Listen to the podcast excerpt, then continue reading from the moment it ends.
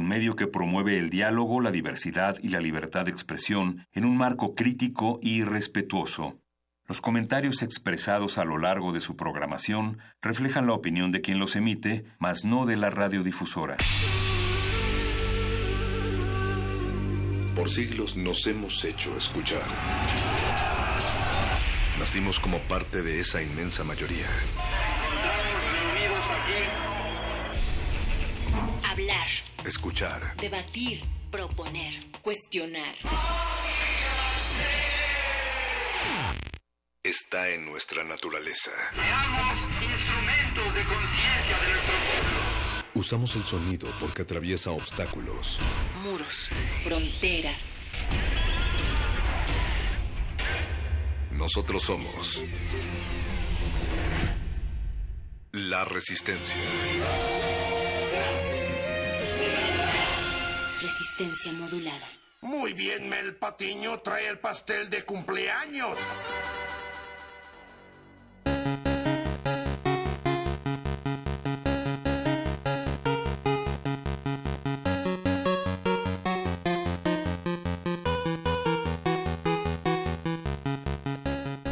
Bienvenidos a esta fiesta en donde la lluvia acribilla los silencios, en un telón sin tiempo y sin colores, al punto en el que se oscurecen los espacios que bien pueden confundirse con la noche. Esto es resistencia modulada y transmitimos en vivo este 15 de agosto, después de las 20 horas, esperando que el sagrado manantial aburrido de la resistencia sea suspendido por el manso riego y gracias a la brisa nos vayamos secando a la espera del próximo aguacero.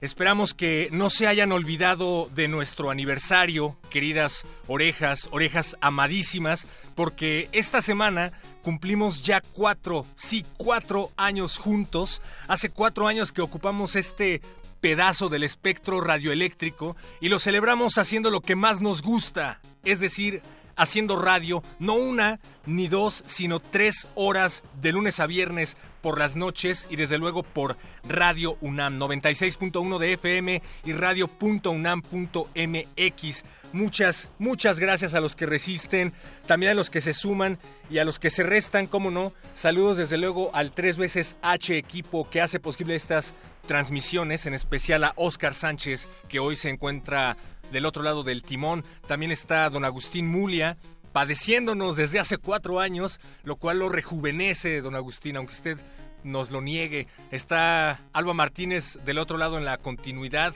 Hola Alba, pero más importante es que ustedes están del otro lado de la bocina. Queremos que se hagan escuchar porque ustedes son parte de la resistencia. Facebook Resistencia Modulada, Twitter arroba R Modulada y seguimos recopilando sus mensajes de voz en el número de WhatsApp que es el 55 47 76 90 81 55 47 76 90 81 les tenemos que decir que tenemos muchísimos mensajes probablemente no todos sean transmitidos al aire y eso se debe a que muchos de ustedes eh, no se pegan bien a la bocina. Queremos que se peguen bien, bien a la bocina a la hora de mandar sus mensajes para que podamos escucharlos y desde luego juntar esos mensajes y transmitirlos al aire. Pronto les vamos a decir en dónde va a ser la celebración, pero esta noche esta noche los muerdelenguas vienen a festejar aquí a la cabina. Les advierto una cosa, sus fiestas son extremadamente ñoñas. Básicamente desempolvan sus libros,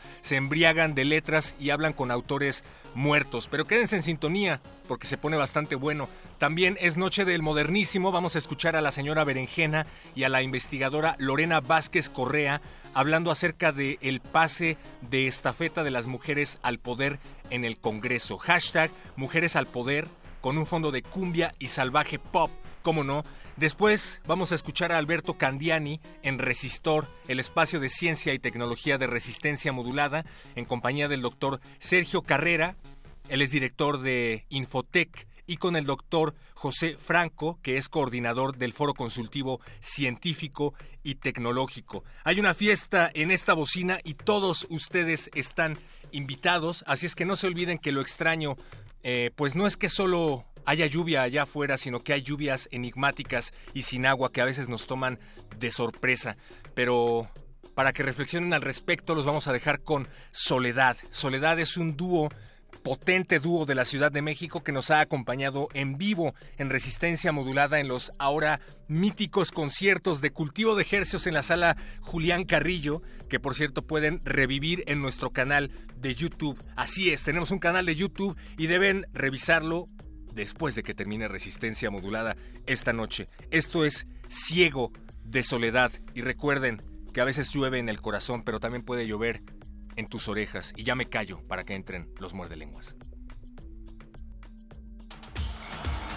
Esperamos cuatro años por los mundiales y otros cuatro para las Olimpiadas.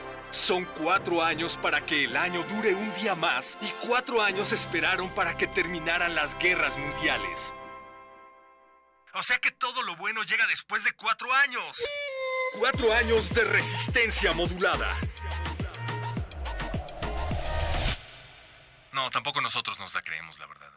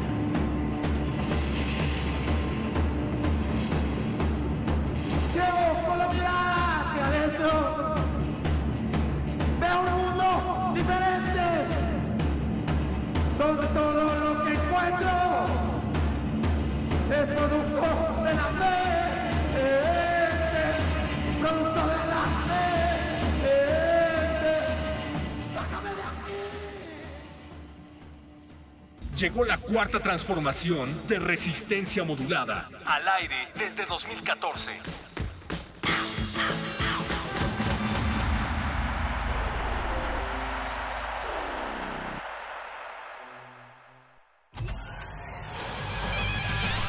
Lánguida la luna libra la lid lúbrica de libros. Maleable la mente emula al mutante milenario. Muerde lenguas, letras, libros y galletas.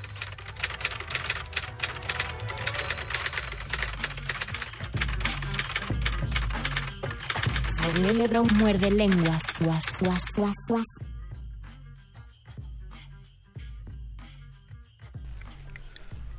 de la noche, 16 minutos, es 15 de agosto, es mitad de mes, celebremos, porque para algunos fue quincena, o ya se está aproximando la quincena, o ya pasó la quincena. O ya se les está acabando la quincena que les acaban de pagar el día de hoy. Como a nosotros, que se nos está acabando la quincena que nos dan cada mes. Lo que ya, no se nos acaba son las ganas de transmitir. Ya empiezan los Juegos del Hambre de agosto, pero seguimos con las ganas de transmitir, que dijo Luisito Flores, este es su muerde lenguas, letras, libros, taquitos. Y festejos, celebraciones, y todo lo que tiene que ver con celebrar algún evento como nosotros que celebramos cuatro años de estar al aire.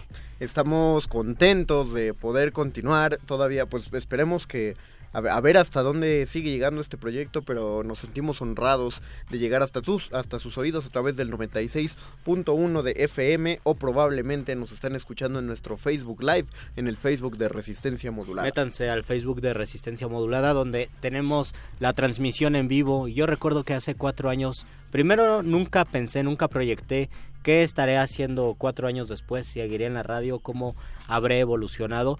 Y pienso que hace cuatro años estábamos a punto de entrar, entonces estábamos teniendo ciertas pláticas previas, a tres días de hacerlo. Yo creo De- que estábamos muy contentos, emocionados y nerviosos. De hecho, si, si haces una- un remontamiento exacto hace cuatro años, era viernes. Era viernes. El 15 de agosto era viernes. Y a las 8 de la noche con 17, casi 18 minutos, solamente está- estábamos aquí en la radio. Es pero verdad. estábamos preparándonos a entrar porque todavía había programación. Recordemos que el primer año de resistencia modulada empezaba a las 11 de la noche y acababa hasta A la las 12. medianoche.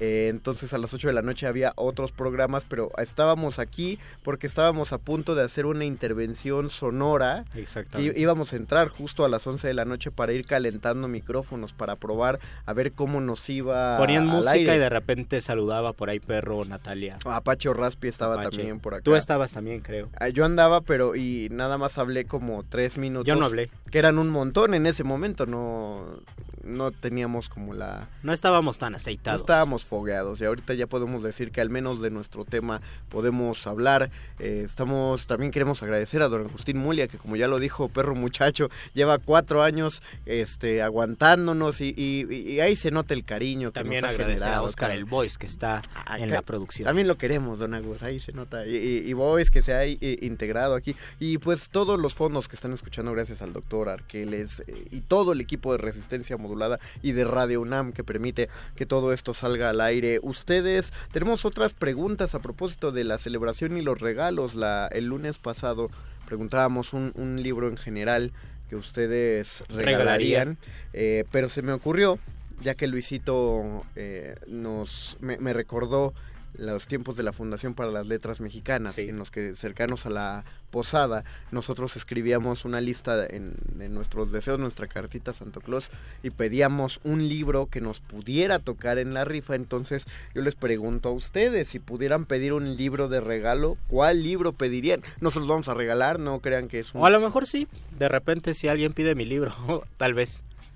¡Wow! O, o algo, no sé. No, no, sé. sí, sí, sí, esto es, es una o, buena o idea. tal vez si tenemos el libro repetido, podemos hacerles ese gran detalle. No, o a lo mejor ustedes también nos pueden regalar el libro que nosotros queramos. También sonó como de dinámica, pero sí usted, ustedes coméntenos en Facebook Resistencia Modulada. Les recordamos que lo hagan sobre el video, sobre el Facebook Live. Busquen el video que está corriendo en este momento y ahí nos dejen los comentarios, porque si nos los dejan en el inbox, No los vamos a poder No, no los, no los al alcanzamos a ver porque ocupa toda la pantalla este Facebook. ¿Qué Live. libro les gustaría? Porque recuerdo que la dinámica de la fundación era bastante confusa y compleja, porque tú pedías el libro, pero al final rifaban los libros. Entonces, más bien ahí, la pregunta tenía que ser, ¿qué libro te gustaría que rifaran?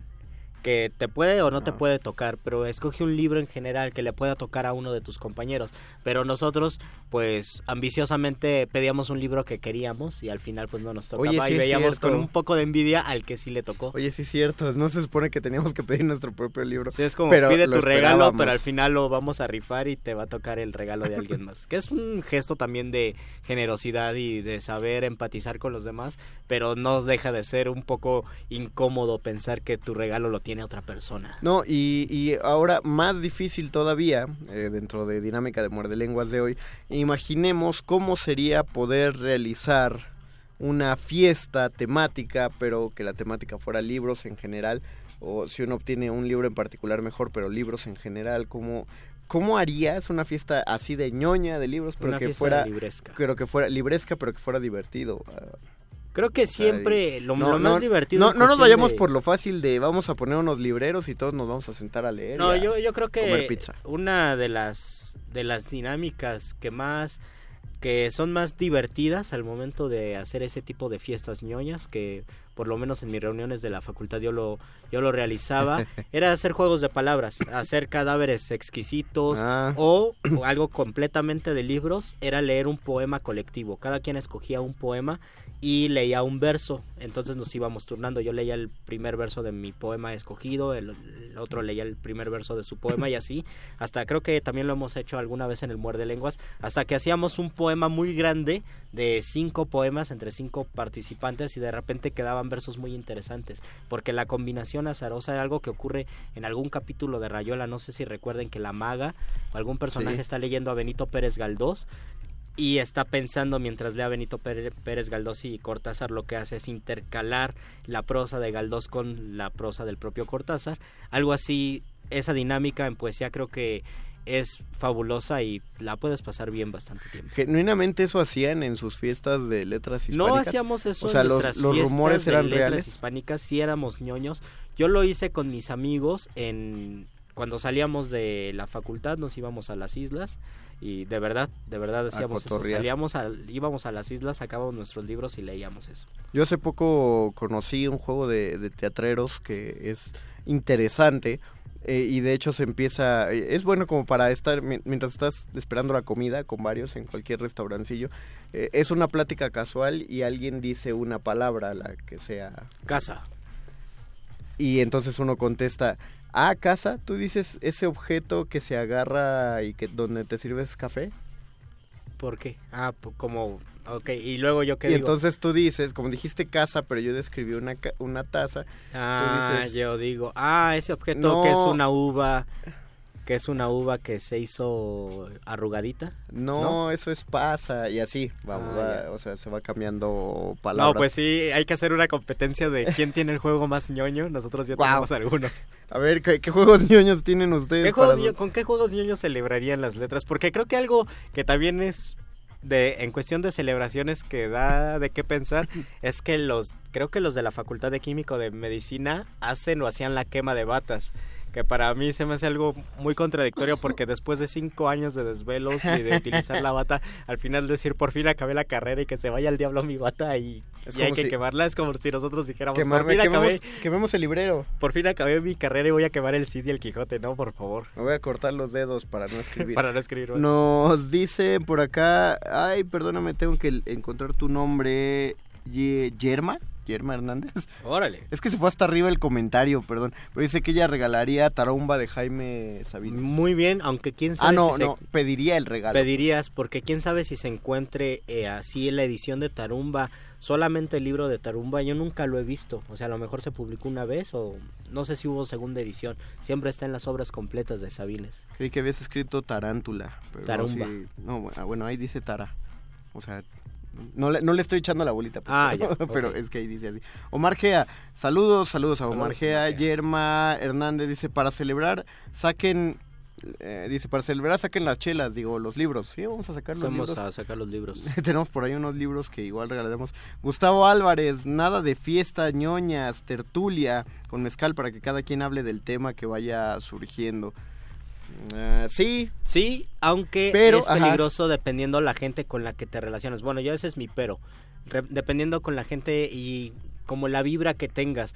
Porque recuerden que hace dos años unas personas en Rusia, por discutir sobre poesía, me parece, se terminaron, terminaron a golpes y un tipo mató a otro tipo. Y esto es una noticia real. Bueno, ya en Rusia hay una tradición poética muy fuerte y también son bastante viscerales, o por lo menos así nos pintan a los rusos. Entonces también eh, de repente es peligroso porque de repente, porque a veces una tertulia puede acabar en una polémica o en discusiones bizantinas que se prolongan toda la noche y que solamente acabas pues muy descontento. Lo que Luisito y yo estamos proponiendo es alguna celebración que puedas hacer en un salón de clases, que le lleves a tus... en un convivio. O puede ser algo más una duro, más, más fuerte y, y saber que asumes el riesgo No, pero de que te- tu celebración puede acabar bastante mal. Pero sí, saquemos, saquemos las reglas, o sea, se- saquemos los, los juegos que podrían ocurrirse a ver qué pasa, a ver si alguien realmente podría hacer una fiesta ampliamente temática sobre libros. Eh, les digo, imagínense que Radio UNAM nos diera una carta abierta para hacer una fiesta de resistencia aquí en Radio UNAM y entonces si nos dieran el lobby de la sala Julián Carrillo solamente para celebrar a Muerde Lenguas, ¿qué haríamos para que fuera un, salón fiestoso?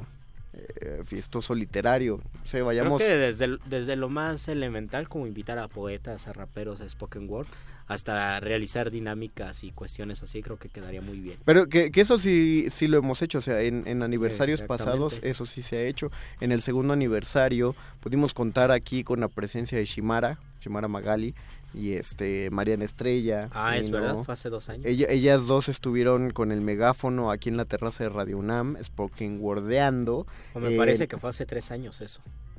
Fue en el de... Ah, sí, fue en el- perdón, fue en el de hace tres años, efectivamente. En otro de los aniversarios llegó a estar, este... Estuvo, creo que Rojo Córdoba, Estaba pensando si ese fue el primer aniversario, de hecho, creo. o creo que fue el segundo, no No, en, sabemos. en el primero estuvieron los raperos. En el o primero sea, estuvo. Cráter y...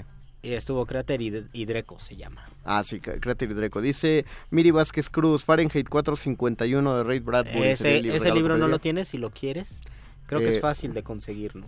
No, pero, o sea, no, está chido, está chido. Emiliano Ro- eh, Ray dice, yo pediría el libro del desasosiego de Pessoa. Ah, yo también lo pediría. ¿Y sabes algo? Yo lo pediría en portugués. Porque a mí me gusta mucho la lengua portuguesa. He leído poco a Pessoa en, en el idioma original. Y es un libro que quiero. Tengo un amigo muy querido, a José Miguel. Hola, José que Miguel. él, él tiene, él pidió en alguna vez, le dijo una amiga que quería el libro, o así yo recuerdo, le dijo una amiga que quería el libro del desasosiego en portugués y su amiga se lo consiguió en portugués. Entonces, pues a mí sí me gustaría y me gustaría en la lengua original. Ese, y ese sería el regalo que tú pedirías. Ese es el regalo que yo pedí. ¿Sí? Bueno, es uno de los regalos que ¿Le yo estás pediría robando su regalo Emiliano? No. Estoy abundando sobre el regalo de Emiliano porque tal vez pediría algo de poesía en algún en algún editorial que me interese como Hiperión, por ejemplo. Ajá. Pediría algo de poesía árabe o, o pediría algunos libros de Rilke en esa edición porque sé que es buena y que las traducciones son buenas.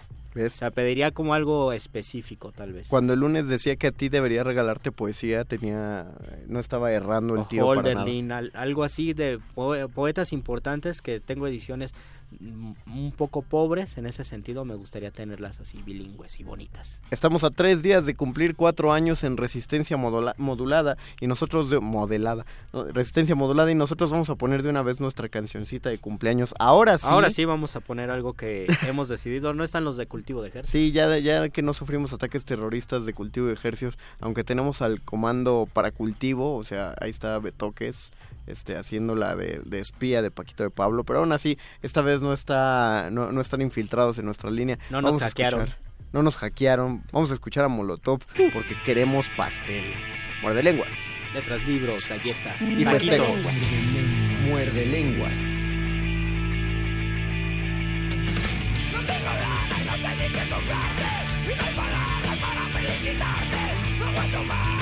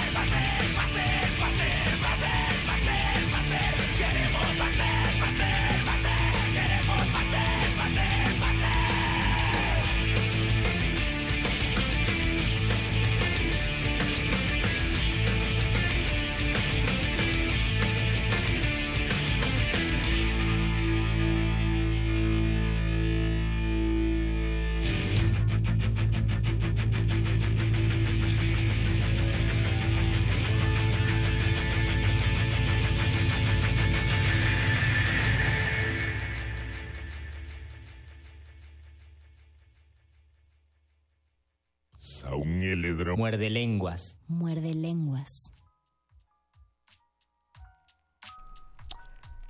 Acabamos de escuchar el Opus 727 de Molotov titulado Queremos Pastel del catálogo de Kegel número 733. Del año- ¿qué del año era? Del año Ya era pasada los 2000, ¿verdad? 3. No sé. 2003. Bienvenidos otra vez a Muerde Lenguas, Letras, Libros, Taquitos. Y celebraciones. Estamos festejando que Resistencia Modulada está a tres días de cumplir cuatro años. Ya recibimos una llamada de nuestro estimadísimo Lalo Nájera. Querido Lalo Nájera, muchos saludos desde esta cabina. Un orgullo que, que tener un radioescucha No sabe, no recordamos, yo por lo menos no recuerdo desde cuándo nos escuchas, Lalo. Sí, ¿tú, tú tienes idea de... No, no queremos una fecha exacta, pero sí un, un estimado de meses o años que llevas escuchando Muerde Lenguas. El caso es que Lalito Nájera nos propuso que como fiesta de aniversario Muerde Lenguosa, eh, lo que deberíamos hacer es un audiolibro en vivo, donde yo, por alguna razón, piensa que tengo la cara y la composición fenotípica y el carácter para interpretar a los villanos de ese libro. Y yo a las personas bondadosas. Luisito tiene el porte, la voz, eh, la, la, la, la mirada. El carisma. El carisma bondadoso para interpretar a los héroes y, a- y eh, y las personas Tendríamos que escoger un, un fragmento pequeño, pero Ah, sí hay que hacerlo. ¿usted- ¿Ustedes recuerdan cuando hicimos el juego de Adán? En nuestro radioteatro. Hace, real, hace dos radioteatro? años nosotros en Muerde Lenguas teníamos una sección que se llamaba el radioteatro, donde incluso el doctor Arqueles participaba en este radioteatro y en alguna ocasión el radioteatro fue eh, hacer una, una obra medieval, me parece. Sí, era el Una juego de Adán medieval. ajá. Medieval, donde pues, estaba Adán, Eva, Dios y la expulsión. Luisito era. Eva. Yo era Eva y no sé por qué en algún momento también fui Adán. Ah, sí, es cierto, fuiste Pero ambos. cuando fui Eva, yo hacía una voz bastante aguda que me daba muchísima risa y casi estuve a punto A de a desistir a todos de la nos- cabina y de mi vocación de locutor porque estaba muriendo de risa y no podía controlarme. A todos nos, nos, nos dio risa tu risa. Ni siquiera el personaje en sí, porque te estaba saliendo muy bien. Estabas siendo fiel a la tradición de Y- que ajá. la iglesia no usaba actrices. Y el doctor Arqueles obviamente era Dios.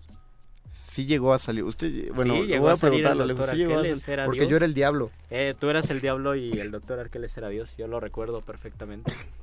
Ustedes síganos diciendo cuáles son las, las dinámicas que propondrían. ¿Cuáles son las dinámicas, cómo celebrarían y sobre todo cuál es el libro que han querido o si ustedes mucho tiempo desearon un libro y lo encontraron, cómo fue ese hallazgo, quién se los dio y en qué circunstancias? Rina Inverse nos manda saludos, saludos Rina, dice que ya no me las tome frías.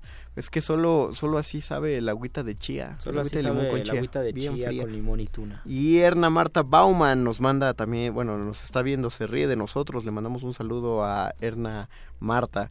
Eh, qué bueno que están siguiéndonos en este en, en Y- este y, hab- y Lenguas habría que preguntarnos, ¿sí será un mejo- el mejor regalo un libro en todas las circunstancias? ¿Tú sí piensas que es un gran Sí. regalo un libro? Sí, sí, sí. Yo siento que de repente no tanto porque pueden pasar muchos años y tú lo tienes ahí y dices, chin, ya lo tengo que leer, aunque de repente también es bueno encontrarlo y decir, oh, ahí está un libro que me regalaron hace cinco años, lo voy a leer. Ay, Luisito, pero que no ves que la intención es lo que cuenta. Ajá, la intención es lo que cuenta y tú también tienes la mejor intención de leer el libro, aunque pase muchísimo tiempo. No, pero justamente por eso está padre. Cuando te regalan un libro es como una cápsula del tiempo. Es, hay una película de estas eh, películas norteamericanas, bueno, estadounidenses, cursis.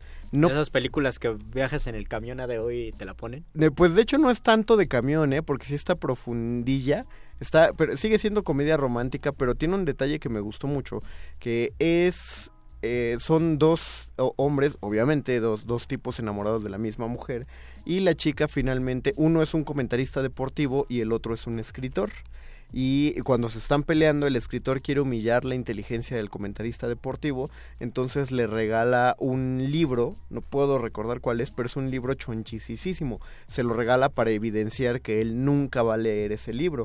Al final la, la mujer los deja a ambos y cuando cada uno se va en su redescubrimiento espiritual, el comentarista deportivo va a su, a su cajonera y saca ese libro y pues al estar despechado y, y separado de su amigo porque se pelearon por esta mujer, empieza a leer el libro Oh. y lo lee y lo lee y lo lee, o sea, lo avanza en todos lados lo lee hasta que llega a una frase que lo hace tomar una decisión que es la decisión que detona toda la película, pero no te dicen qué frase es. Oh, o sea, es lo curioso. Es- y es, es un detalle fascinante porque justamente sí te dicen el título, el título del libro. No lo recuerdo porque la película, la última vez que la vi tenía como... Fue hace como 10 años, yo creo. Eh, pero sí te dicen cuál libro es y no te dicen la frase para que tú vayas y leas todo ese libro Hasta tan inmenso llegues. hasta que te suene una de las frases que, que tú Qué sientas. inteligente y qué, qué No, diabólico. Y por eso se me hace, me parece muy, muy bonito, hasta romántico, y no hablo precisamente de, de, de- de pretensiones amorosas, sino se me hace muy padre que tú le regales un libro a alguien y que no lo lea en el momento, que probablemente lo lea dentro de cuatro o cinco años y lea en ese momento que lo leyó. que encuentre algo, que te remita a ese momento y que digas, por supuesto. O que en ese Yo- momento le funcione y no le hubiera funcionado si lo hubiera Ah, leído cuando se lo diste. También, o incluso que en ese momento el libro y él empaticen y antes no quiso leerlo por lo mismo que no, que no encontró una conexión. A mí me pasó con el escritor que ganó el premio, el premio Cervantes y se me acaba de olvidar su nombre, qué pena. El- Hoy no estamos el- diciendo el autor nicaragüense. Eh, en un momento se los digo, Sergio. ¿Quieres que te lo busque? Se llama, se llama Sergio y se apellida, no me acuerdo.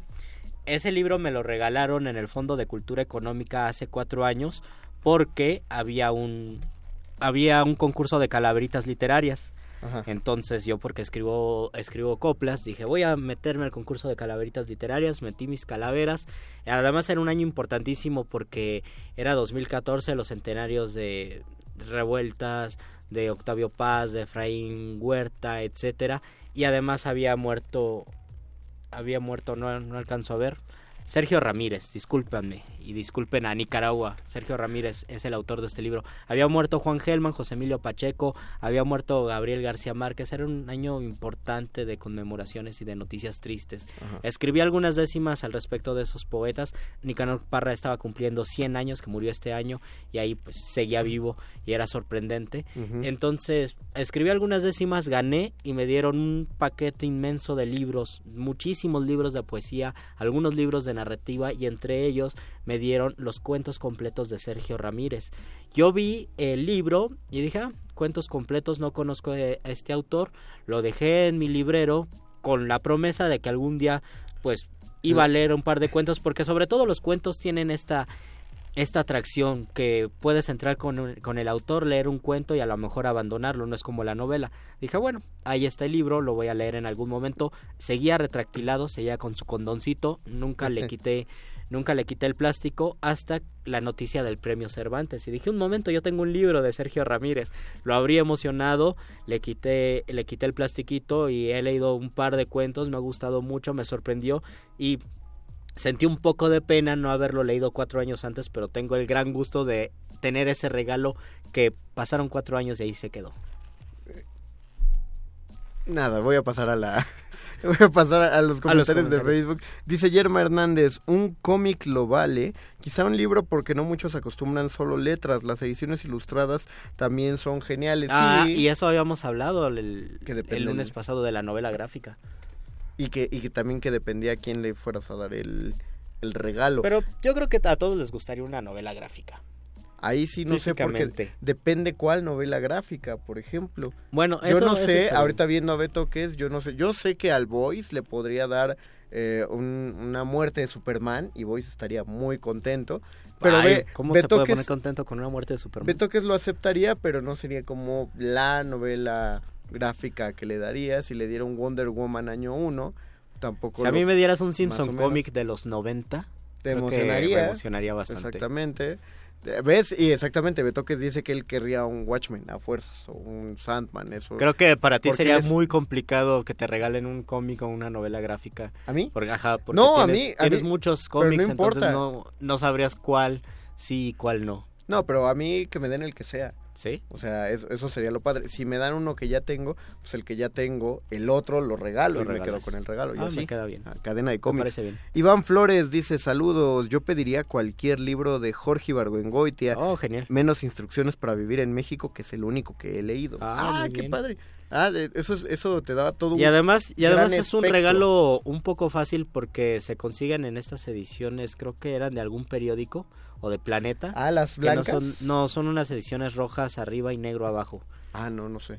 Eh, se consiguen los libros de Barguengoitia y son, son baratos, me parece. Yo te regalaría los relámpagos de agosto. Yo te regalaría Dos Crímenes. Pero, pues, no, o sea, no... Que no- fue el libro que yo leí a los 16 años y me gustó muchísimo. no nos, no nos estamos comprometiendo a que lo vamos a dar porque ya nos pasó una vez, alguien vino, hicimos un chiste, literalmente en un muerde lenguas, va para el, al anecdotario y no sé si te lo conté Luis, literalmente en un muerde lenguas dijimos, hicimos un chiste y dijimos, sí, libros para todos. Eso fue lo que dijimos, libros para todos. Al día siguiente alguien llegó a Radio UNAM. Oh, no me ser. llamaron porque dijeron, oye, que hay aquí alguien para recoger su regalo de muerde lenguas. Y yo le dije, pero no regalamos nada. Y entonces tomaron el comentario del radio escucha que vino a la radio y dijo, sí, él dice que tú dijiste que todos los radioescuchas se iban a Oh. llevar un libro. Eh, Queremos mi elefante, quiero mi elefante. Exactamente. No, pues... ¿Qué no, pasó? cre- Creo que abrieron la cajita mágica de Radio Nami. No, no, sí le informaron que, que no hubo dinámica de por Pero medio sí le dieron un libro. No, no, no le dieron nada. ¿No le dieron nada? No, pues Ah, no, no hubo ser. regalo, no hubo dinámica. ahí, Pues ya había venido, le hubieran dado algo. Pero no, Luis, eh, te das cuenta del hecatombe que puedes desatar Sí, si yo- le yo dices a la gente, ustedes vengan. Ustedes Al- vengan algo va a un haber. libro y algo va a haber. Sí, es, Y es verdad. decir, yo quiero mi boleto para la FUNAM. Eh, Doris Yasmín dice, de entrada, El pase de entrada sería un libro de tu biblioteca personal con el fin de juntarlos todos y donarlos a alguna escuela o asociación. Y luego una de las actividades que haría sería hacer un cuento entre... Ah, o sea, para entrar a la fiesta ella pediría un libro. Es Esa como- dinámica me gusta Es muchísimo. como llevar un kilo de arroz. Esa dinámica me encanta porque un profesor René, René Nájera, Hola, como, René. como Lalo Nájera, René Nájera, lo hacía cada fin de año, eh, reunía a sus, a sus alumnos, eh, tiene un amigo que tiene un restaurante, los invitaba a comer al restaurante y la regla era que llevaran un libro, un libro de su biblioteca o que tuvieran repetido, llevaban el libro y hacían una rifa y todos se iban muy contentos con el libro. Además, otra de las dinámicas era, ustedes piensen en un profesor que quieren invitar, Ujú. para que venga con nosotros. Alguna vez de cotorreo los alumnos dijeron que iban a invitar a un profesor que no les caía bien a ninguno y el profesor creyó que era en serio y fue a la, a la cena el, el- este profesor iba un escritor, otro un compañero con un libro que acababa de escribir que era un libro importante. eh, bueno, un libro completo y de lujo, él lo quería regalar, pero tuvo que entrar a la dinámica de la rifa y ya no lo pudo regalar a la persona que quería y se lo tuvo que quedar el, el Oh. profesor que lo invitaron por accidente. Hubiera tenido, hubiera tenido que, que falsear el resultado. Oye, me gusta esa dinámica. O sea, La dinámica de un libro, libros está un bien. libro, re- un libro duplicado o viejo tuyo se convierte en el regalo de alguien. Exactamente, Hay y, que y todos tenemos libros o teníamos libros duplicados. Yo me acuerdo que en esa dinámica llevé tres libros, no sé por qué se me ocurrió llevar tres. Llevé Porque uno de. Ledo Ivo, que tenías un poeta brasileño. Llevé uno de Walt Whitman, porque me había comprado las obras completas y me sobraba ese libro. Y llevé uno de Julio Cortázar, porque igual me había comprado los cuentos completos y tenía un libro, un, un tomo pequeño de Julio Cortázar. Llevé los Necesito hasta tres. Te veo más guapo. Y creo que me fue bien porque a mí me regaló, me tocó el- un maestro que invitaron y él regaló una antología de poesía rusa. Entonces me fue bastante bien. Oye, deberíamos hacer el macro intercambio de regalos muerdelenguas Puede para, ser. para estas navidades.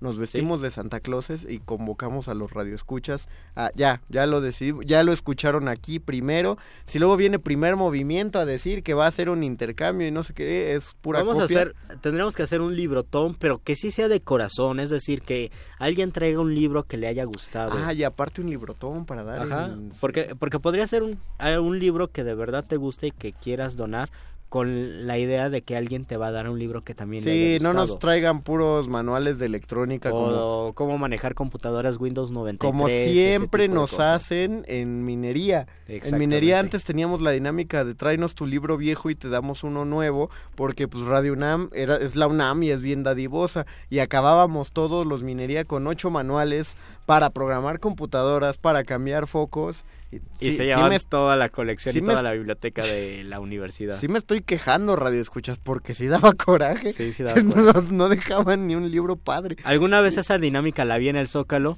Un amigo llevó varios libros que estaban buenos y él dijo, los voy a llevar para llevarme libros de la mesa. Nosotros vimos los libros de mi amigo y no lo dejamos llegar a la mesa. Y dijimos, ah, yo no tengo el. Principito, No, yo no no, tengo. Lope de Vega y todos nos llevamos. Ándale, vamos a hacer varias dinámicas de regalo de libros a final de... ¿Ves cómo eres todo corazón? Por eso, Lalito... Pero Nájera gracias, gracias al héroes. comentario de, Todavía de falta. esta muerde escucha. Dice, eh, eh, ¿qué? Con el fin de juntar de integrantes de la fiesta, es decir, alguien inicia con un para, parágrafo. Ah, escribir un cuento entre todos los integrantes de la fiesta, es decir, alguien inicia con un párrafo, érase una vez, y así cada uno de los participantes va aportando algo al cuento. Sería el cuento del festejo de muerde lenguas, que así se llame. Que se llame El Luisito Feliz. Lo dice Yerma Hernández, los radioescuchas, sí nos damos cuenta de que eres bueno para las rimas, Luisito. Ah, muy bien, muchas gracias. Es verdad, hago una nota. En este momento, véanlo. este momento. Ni siquiera está viendo la hoja y ya escribió un poema. Así, Liliana Ravelo dice, hola, hola Liliana, Reinenberg, yo considero que depende del destinatario, porque hasta para regalar un libro debes saber el gusto de la persona, ya que puede ser que no le guste y termine regalándolo también. A final de cuentas, la intención de despertar la lectura en alguien se cumplirá. Ah, es lo que habíamos dicho el lunes, no estamos, no vamos a dar un regalo esperando despertar la lectura de alguien. Vamos a hacer de cuenta que le vamos a regalar un libro a alguien que sí lo va a leer y de hecho que ya ha leído libros. No se trata, en, e- al menos en esta dinámica hipotética de muerde lenguas, no es iniciar a alguien en la lectura, nada más regalar un libro. Regalar un libro y saber que sí lo va a leer. Para entrar ya al último segmento y sumar a esta celebración a quien lo hace todo posible sonoramente, no solo en Muerde Lenguas, sino en el universo, pasemos al momento más importante del programa. La hora apoteósica con el doctor Arqueles.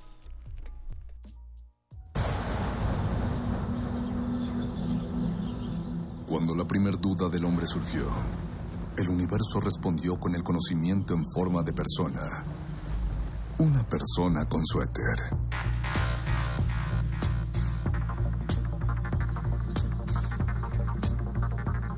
Es la hora de la iluminación con el doctor Arqueles.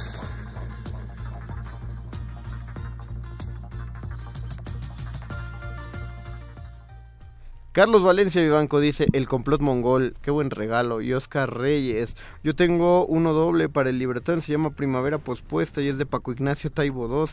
Lo compré doble porque estaba en un superprecio, lo vi ya que lo había leído y lo disfruté muchísimo. Todavía hasta llené su celofán. Oh. Marta Elena, mejor el libro que dijimos que regalaríamos, lo llevemos. María Salas, hola, buenas noches, felicidades. Germa Hernández, Germain. Bienvenido, querido doctor Arqueles. a su- Gracias, gracias Mario Conde, gracias. Doctor, eh, nosotros ocupamos algún espacio ligeramente importante entre sus recuerdos de la resistencia, ya que usted, pues como ha vivido todos los siglos, igual y resistencia modulada solo es una motita de polvo frente a usted. Para nada. En el cañón de su tiempo. Para nada, todos mis recuerdos del muerde lenguas y de resistencia modulada son atesorados en la bóveda de mis memorias más valiosas. Ah, qué bonito, Doc. Así es, ¿Va a seguir es. desarrollando el tema acerca de las celebraciones y los rituales al tiempo que decía el lunes pasado? Así es, y para eso voy a hablar en particular de una celebración ritual que era común y que nosotros seguimos haciendo, pero con intenciones particularmente diferentes. Ajá. Y me refiero a los banquetes, Oh. también llamados simposia por los griegos.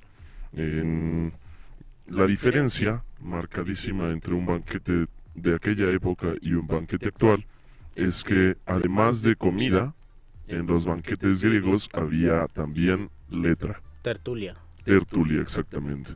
Ahora en los banquetes lo común es solo alimentarse, es más la referencia a la degustación gastronómica y no tanto a la degusta- degustación letrada. Ándale, Doc, a mí me encantaría que fuera una tertulia estilo romántico, porque ahí pues pienso, eh, hay, y hay grabados, ¿no? La primera vez que, que José Zorrilla leyó el Don Juan Tenorio fue en una de estas tertulias. Así es. Digo, se ve cansadísimo aparte porque están todos los presentes de pie, mientras José Zorrilla lee, y el Don Juan Tenorio es una obra de siete actos.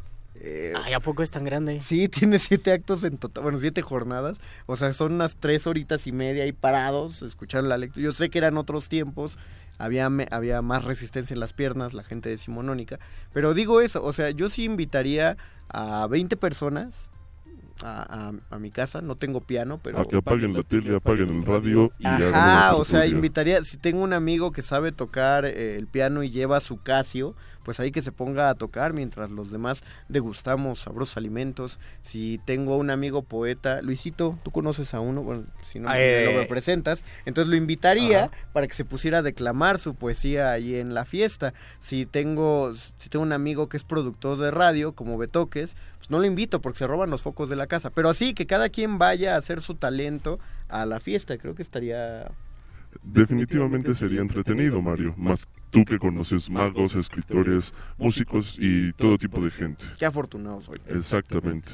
Entonces, hay que considerar que en los banquetes se realiza el ejercicio lingual, sea ya en el ámbito gastronómico o en el ámbito literario, y esto es digno de reconocer porque, como ya mencionábamos el lunes, hay muchísimas celebraciones, muchísimos eventos que sirven para conmemorar, para darle un espacio determinado, un valor determinado a cierta fecha, a cierto eh, acontecimiento, pero acá el acontecimiento mismo se vuelve el disfrutar, ya sea de la palabra que uno percibe a través del oído o del alimento que uno degusta a través de la boca. ¿Cree, co- considera entonces que los festejos, o consideraría que los festejos espontáneos tienen más valor que los, los planificados o los marcados en un calendario? o- Depende. Porque En- carecería de valor ritual, creo. En el caso de los griegos probablemente no, porque precisamente ese valor ritual se relacionaba con cumpleaños, como lo seguimos haciendo ahora, con bodas o incluso Cosechas. Con, con cosechas, ¿cierto?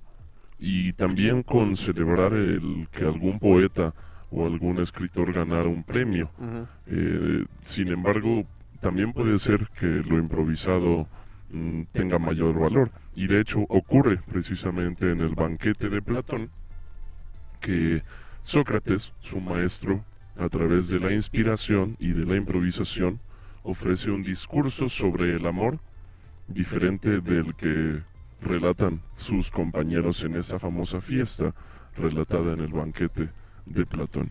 Imagínate hacer una fiesta tan padre que uno de tus amigos escribió un libro, escribe un libro de filosofía y resulta ser uno de los mejores libros de filosofía. Y habría que preguntarles a nuestros muerdescuchas si ustedes en alguna reunión familiar no tuvieron al tío declamador, porque en mi casa sí, y es el tío que me enseñó ¿Quién es- poesía. quién es clamador? Eh, mi tío declamaba poesía. En Ah. algún momento de la fiesta eh, teníamos que permanecer todos en silencio. A veces mi papá lo acompañaba con la guitarra, con un, sonido, un arpegio muy, muy ligerito, y él se aventaba los motivos del lobo de Rubén Darío. Para mí era muy largo el poema y me sorprendía que se lo supiera de moda, Más de memoria, pero lo, lo importante ahí era que todos teníamos que permanecer callados, callados para que mi tío pudiera decir el poema, si no, no, lo- no lo decía y era el gran evento de la noche. Eso está bien porque al menos te educa a ser un espectador de Claro. algo, de lo que sea. Y además en una fiesta familiar, era el cumpleaños de alguien, de repente, ah, el tío va a declamar un poema. Todos en silencio porque va a declamar. Lo malo, es lo- un recuerdo lindo. Lo malo de ser el tío mago es que se ahorran, Sí. se ahorran al mago y pues tampoco uno les puede cobrar a ellos pues porque son tus hermanos, tus primos y pues ni modo, ya hay show gratis en, todo- en todas las comidas. Más bien eso es lo bueno de tener un familiar mago. Luisito, ya te cayó la policía de la radio. No Llamó puede ser. Hashtag derecho de réplica. Dice Javier Bautista. No sé si es Meja o Mejía, pero Mejía, te yo faltó una ahí, querido Betoque. Ah, bueno. Eh, Mejía dice: El profesor René Olvera Nájera jamás, subrayado doble, jamás pedía libros al final del semestre. No. Solo invitaba a los alumnos al restaurante de su amigo o a la churrería de su amiga, la actriz Margarita Gralia, llamado La Casa del Abad Juan. Oh, qué bueno. ¿Cómo se llama Javier? Javier, ¿de qué generación eres? Porque la dinámica de los libros que de verdad es bastante enriquecedora y que nos encanta. Yo la conocí en el año 2012 y por lo que me dicen, la dinámica existía por lo menos desde el año 2011. Y no era que nos exigiera libros, era nos invita a, a- nos invitaba a llevar uno de nuestros libros para realizar una pues una rifa y cada quien se llevaba un libro. Era como un regalo que nos dábamos entre todos y además pues era momento de compartir y a mí se me hacía una de las dinámicas más padres. Qué chido que conozcas al profesor René Nájera. Creo que vale muchísimo la pena asistir a sus clases en la Facultad de Filosofía y Letras. Ya, ya lo puedo ver mañana en Facebook. Locutor de Radio UNAM rebatido por su audiencia. Por rebatido por su audiencia. No, él de verdad le hace eso y a mí me gusta muchísimo que lo haga. Dice Salomón Brian García, yo llevo unos vinitos para que Baco nos acompañe y nos llene de su bendición. Caray, Doc, todo el mundo, todo, mu- nadie quiere celebrar con nosotros con pura jícama picada y, y agua de piña. Habremos de cocinarles algo especial. Tepache. Para... Tepache, un tepachito. ¿Por qué no? Finalmente, Un pulquito. finalmente para terminar, querido Doc, ¿cuál sería el libro que yo sé que usted ya obviamente los leyó todos, igual y hasta los escribió todos, pero ¿cuál libro le gustaría de regalo? ¿Cuál libro Es como preguntarle al Grinch. de regalo? ¿Qué quieres de Navidad? Probablemente alguna edición eh, medieval de la Biblia. Sería interesante revisarla. O sea, un, o sea, un original de Sí, la Biblia sí. medieval, todavía con peste impregnada en las páginas. La ¿Por qué peste no? era Con el, una el pústula retractilado de ese tiempo. Escondida entre los lomos de piel. Con, Sí. con las páginas envenenadas. ¿Por qué no? ¿Por qué no? Wow. Oye, es una gran joya, Doc. Tú, Luisito, ¿cuál, ¿qué quieres de regalo? así ya cuando ya que estamos en esa me parece que no me voy a poner tan exigente creo que me gustaría alguna novela de Jorge Amado o algún algo de Rubén Fonseca en portugués o algún poeta brasileño en el idioma original eso es lo que me gustaría que sí es complicado pero no tanto como No, el no, libro suena medieval bien. Suena bien, suena bien. me Yo, gusta eso yo quiero eh, ética y disciplina. De eso es lo que quieres en tu vida pero qué libro quieres no, así llama un libro de Konstantin Stanislavski, Ética Ah, y bien. Disciplina, que yo lo tenía, es buenísimo, es fundamental para la actuación. El problema es que es tan fundamental que se lo presté a una amiga que iba a ser actriz y le perdí la pista y obviamente... pues, Y no tuvo la ética ni la disciplina. no tuvo ni la ética ni la disciplina. La disciplina de leerlo y la ética de devolvértelo. Ni de mandarme mensaje en Facebook para Qué darme. Ya ni modo. Agradecemos a don Agustín Mulia que estuvo en la operación técnica de este Agradecemos a Oscar El Voice y al Betoques que están en la producción. Gracias Alba Martínez en la continuidad. Muchísimas gracias a todos los que nos escuchan, nos replican y nos mandan toda su buena vibra. Cumplimos cuatro años en resistencia modulada. Estamos felices, estamos celebrando. Manténganse en sintonía porque también Modernísimo cumpleaños, también Resistor cumpleaños, toda Todos la resistencia cumpleaños. No se despeguen, se despiden de estos micrófonos. Luis Flores del Mar. El Mago Conde. Y el doctor Arqueles. Los locutores del muerde lenguas se quieren deslocutor y muerde lenguarizar. El que los deslocutor y muerde lenguarice, buen deslocutor y muerde lenguarizador será.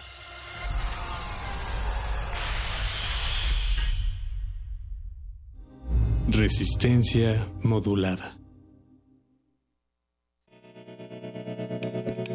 Universidad Nacional Autónoma de México.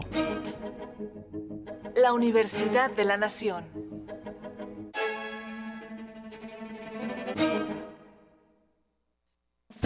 Vivir es improvisar. Y para un dueto de la Ciudad de México, la música es la radiografía de los sentimientos. Disfruta una noche de suave jazz y música sin destino, donde lo que importa es viajar con ritmo.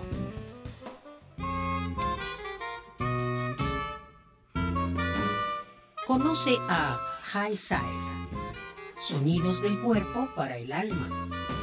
Viernes 17 de agosto a las 21 horas en la sala Julián Carrillo de Radio UNAM.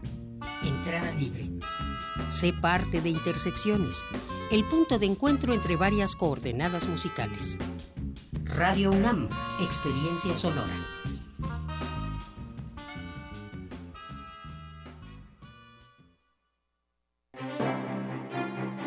Arte Moderno invita a la muestra Leonora Carrington Cuentos Mágicos, que desde una perspectiva transdisciplinaria explora las diferentes facetas de la artista. Reúne 223 obras de colecciones de México, Estados Unidos y Europa, que incluyen pintura de caballete y mural, gráfica, dibujo, escultura, máscaras y diseños escenográficos, textiles, fotografías, documentos, libros y objetos personales. La muestra Leonora Carrington Cuentos Mágicos está abierta en el Museo de Arte Moderno. ¡Acción! Personas egoístas, violentas, que anteponen sus intereses a los derechos de otras personas. En la ficción les dicen villanos. Y en la realidad, para celebrar su séptima edición, Little México Film Festival 2018 convoca a todos los estudiantes o realizadores audiovisuales independientes a participar en su certamen de cortometraje. Certamen de cortometraje. Tema: corrupción. Participa con el género que mejor se acomode a tu estilo: ficción, documental, animación, experimental y fusión. ¡Silencio va a correr! Tienes hasta el 30 de septiembre. Consulta las bases en www.limefilmfest.com. ¡Córrela! Realidades en pantalla que superan a la ficción cotidiana. Little Mexico Film Festival. ¡Corte Resistencia modulada. Interrumpimos lo que sea que esté haciendo para traerle este corte informativo. La, la nota nostra. El último lugar para informarte.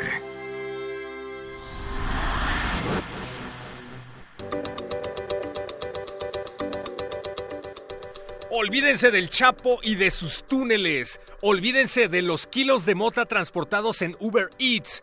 Cae una pandilla de transportadores de marihuana en diablitos de carga. Las autoridades detuvieron a un grupo de personas que transportaban y vendían marihuana en diablitos. Los detenidos transportaban más de 60 kilogramos de hierba descaradamente por las calles de la colonia Morelos. A veces, la mejor forma de pasar inadvertido es no ocultarse en lo absoluto. Diputados saquean San Lázaro, se llevan hasta las sillas de ruedas. La fecha límite para que los legisladores sacaran sus cosas fue el 10 de agosto, pero desde el 31 de julio se han estado mudando en secreto los diputadillos. Según medios serios, en las oficinas se llevaron hasta los cuadros y solo dejaron los teléfonos. Por alguna extraña razón solo dejaron los teléfonos por ahora. Y por favor, si alguien conoce a uno de estos nobles diputados, díganles que me estoy mudando y necesito muebles. Es en serio. El gobierno de la Ciudad de México anuncia nuevas multas a ciudadanos que se mojen en la calle. El gobierno mancerista de la capital, especialista en multas, determinó que el agua de lluvia que caiga en la capital mexicana es propiedad de la CDMX y por lo tanto, las personas que se mojen y se lleven el vital líquido a su casa serán sancionadas. El dinero recaudado será destinado al mantenimiento de las cámaras de fotomultas. Después de fracasar como perredista y como jefe de gobierno, Miguel Ángel Mancera se fue al PAN con Ricardo Anaya, en donde también fracasó como panista y volvió al PRD, pero ahora en forma de senador. Así es, Miguel Ángel Mancera será coordinador del PRD en el Senado y anunció que su primera iniciativa será pintar los curules de rosa. ¿Alguien recuerda a Mancera, ese mal gobernador? Pues volvió de senador a pesar de su carrera. ¿Quién sabe lo que le espera si en el PRD ya están entre las ruinas y dan mucha pena esas personas, pues recogen las moronas que les ha dejado el pan?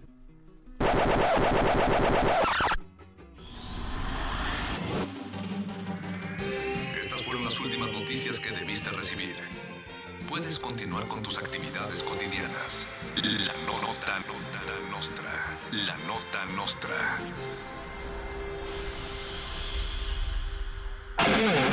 Cuatro son las estaciones del año y los puntos cardinales. Cuatro los elementos griegos de la creación y los jinetes del apocalipsis. Es decir, todo lo bueno nos lleva al cuatro. Cuatro años de resistencia modulada. Cuatro años de resistencia modulada. No, tampoco nosotros nos la creemos, la verdad. Aquí queremos un mundo en el que quepan todas las familias, voces, Opiniones. mundos. Veo un México de comunidades indígenas. Nos protegemos en muros de cristal para evitar la vigilancia. Si no podemos bailar, entonces no es nuestra resistencia. El modernísimo. Todo es arte, todo es política.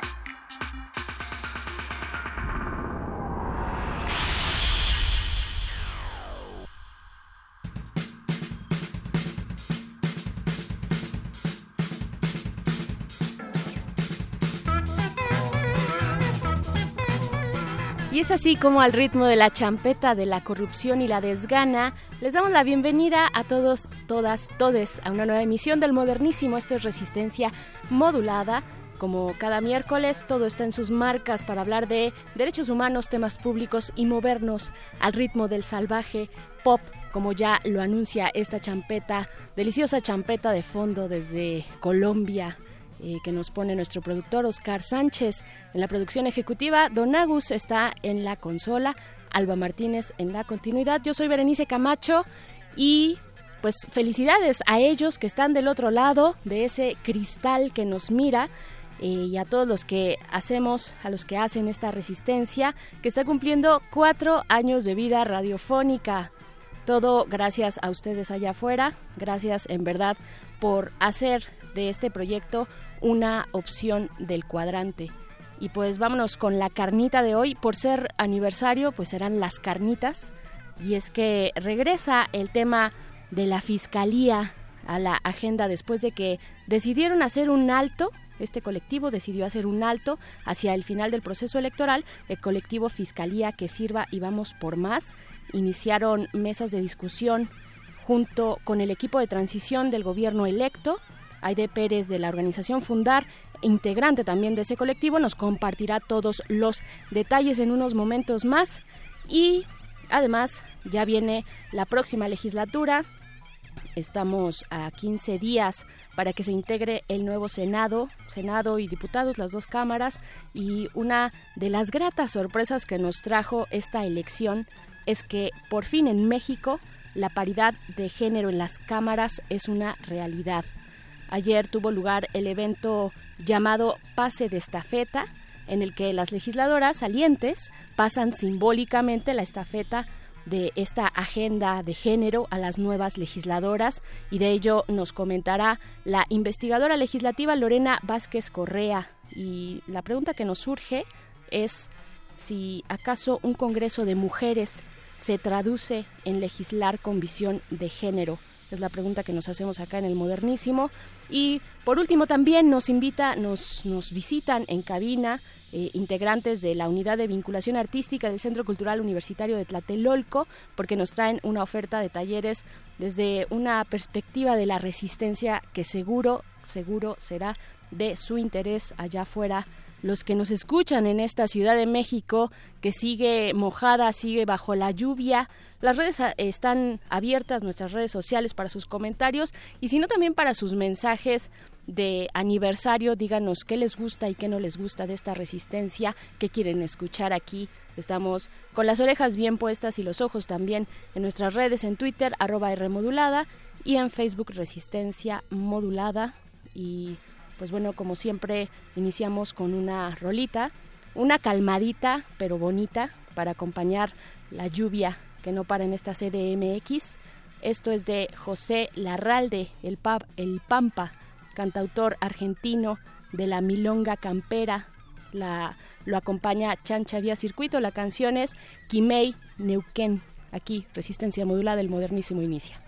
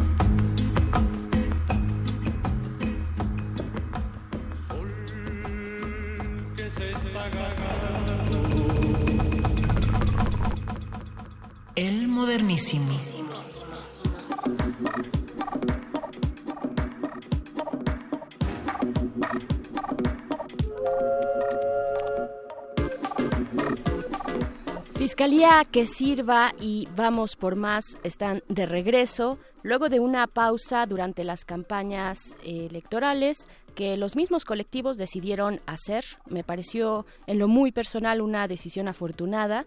Hay que mencionar que son más de 300 organizaciones las que conforman esta iniciativa y regresan con unas mesas de diálogo junto eh, con representantes del gobierno electo, pues para avanzar, espero, esperamos que así sea, en el tema de la fiscalía, de la fiscalía y del fiscal y de todo lo que tiene que ver con este diseño institucional para que pues de una vez por todas salgamos del paso con esta situación que llevará su tiempo, que hay que darle ese espacio necesario, pero que ojalá empecemos a ver resultados. Y agradezco mucho a Aide Pérez, directora de Fundar, una de las organizaciones que integran este colectivo, que comparta con nosotros los detalles de esta nueva etapa. Así es que bienvenida, Aide, te saluda Berenice Camacho, buenas noches.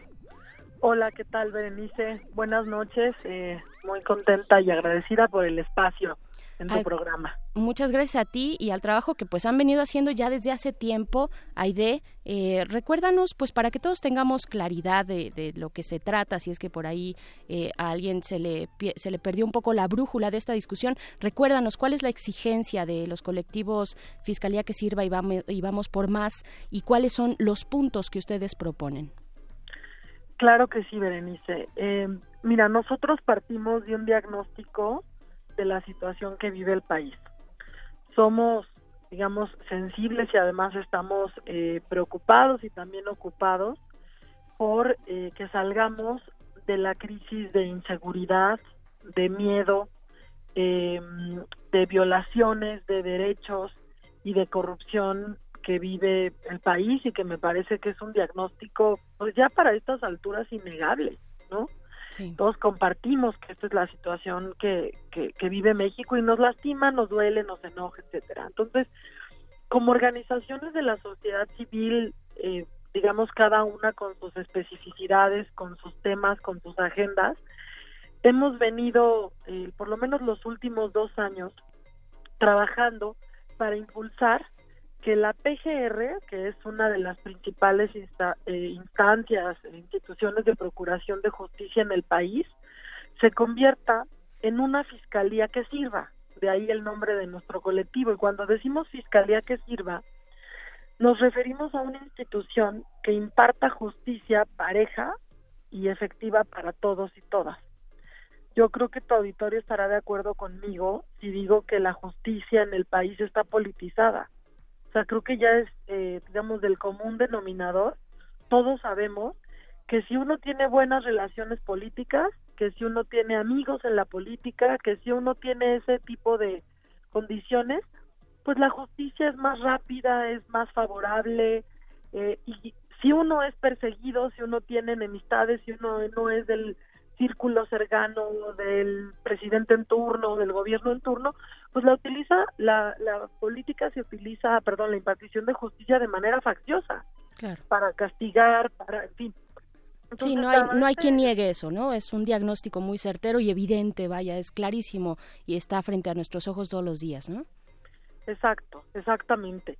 Entonces, entendiendo que ese es el problema, eh, nosotros lo que estamos planteando es una ruta para convertir a la PGR en una fiscalía general que tenga posibilidades de eh, eh, que perdone que tenga posibilidades de realmente impartir justicia para todos y para todas pero sobre todo lo que buscamos es una institución que sea eh, digamos que tenga en el centro a las personas que se preocupe por impartir justicia para las víctimas que finalmente es para que para lo cual existen las instituciones para protegernos a, la ciudadanía.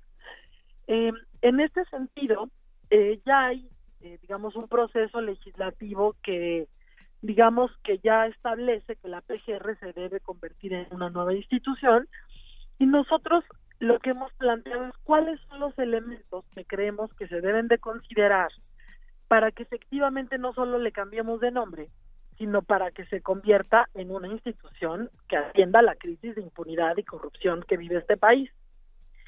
Y justo acabamos de instalar una mesa de trabajo con el gobierno electo de Andrés Manuel López Obrador para avanzar en el diseño de esta institución. Lanzamos estas mesas o la instalamos formalmente la semana pasada. Sí. Y ya hemos venido trabajando arduamente, casi todos los días, en pues en arrastrar el lápiz, tal cual, en un trabajo colectivo, conjunto, en una mesa muy plural, porque mira, por una parte está eh, gente del equipo de transición que muy probablemente eh, ocupe puestos muy importantes al interior de la Secretaría de Gobernación como Tatiana Cloutier, Zoé Robledo, Alejandro Encinas, pero también legisladores electos, que finalmente son los que tienen la o tendrán la responsabilidad de legislar formalmente en, esta materia. Eh, por otra parte están, como ya decías tú eh, en, la introducción, eh, están dos colectivos ciudadanos, Fiscalía que Sirva y también Vamos por Más, muy plurales, muy diversos, y también se sumaron, este, ya con los, los trabajos un poquito avanzados, pero se sumaron la UNAM, a partir del Instituto de Investigaciones Jurídicas y el CIDE. Entonces es una mesa multiactor en donde está el gobierno electo, los legisladores, la sociedad civil organizada, que hay que decir que también la sociedad civil organizada pues trabajamos de manera pues, vinculada, digamos, con colectivos de víctimas, ¿no? Y la academia. Yo creo que es un esfuerzo interesante en donde se está aprovechando la inteligencia que está instalada en distintos sectores de nuestra sociedad para pensar en las mejores estrategias y formas de resolver uno de los problemas que más nos duele y que más nos tiene hartos en el país. Totalmente. Eh, estamos hablando con Aide Pérez, directora de Fundar. Eh, Aide, al mismo tiempo de este proceso de las mesas que tú nos mencionas en este momento, eh, corre también otro proceso que es el que le tocaría al presidente Enrique Peña Nieto. En el cual pues tendría que enviar esta terna, esta terna que pues fue como previamente acordada ya por Andrés Manuel López Obrador, reveló los nombres de quienes integrarían esa terna y pues al parecer Enrique Peña Nieto la va a aceptar y la va a enviar a la siguiente legislatura que empieza en 15 días. Eh, ¿qué, ¿Qué, ¿Cuál es la... Eh, vaya, y, toco este punto porque está también la discusión que ustedes han traído de si primero hay que hacer eh, pues todo el diseño de una nueva fiscalía efectiva, eh, independiente, ¿no? autónoma, o si este proceso tendría que seguir por el tema de elegir al fiscal, a un fiscal también autónomo, como ustedes lo han, lo han también este, pues publicado y promovido. ¿Qué, ¿Qué opinión les merece este proceso que va a la par? Claro. Eh, mira, Berenice, nosotros hemos eh, dicho que mm, importa mucho el diseño. O sea, eh, digamos, yo creo que una manera más sencilla de explicarla es, tú tienes una institución que es el cuerpo y tienes a un titular que es la cabeza, ¿no? O sea, la fiscalía y el fiscal. Entonces, tú puedes tener a un super fiscal alguien con conocimientos, con experiencia, con capacidades, incluso con independencia, pero si no tiene un cuerpo que le responda, es decir, una institución que no esté llena de corrupción, que realmente ponga el servicio al, perdón, que ponga la ciencia al servicio de la justicia, eh, en fin, bien preparado, ¿no? La institución. Sí, con un perfil adecuado, ¿no? Exacto, con un perfil adecuado es difícil dar resultados. Ahora, las dos cosas importan. En este momento nosotros lo vemos así y además el equipo de transición, digamos que también es uno de los acuerdos con ellos, ¿no? O sea, número uno, diseñemos la institución, ¿no? Que es lo que estamos haciendo en las mesas de trabajo. Vía ley orgánica de la Fiscalía General.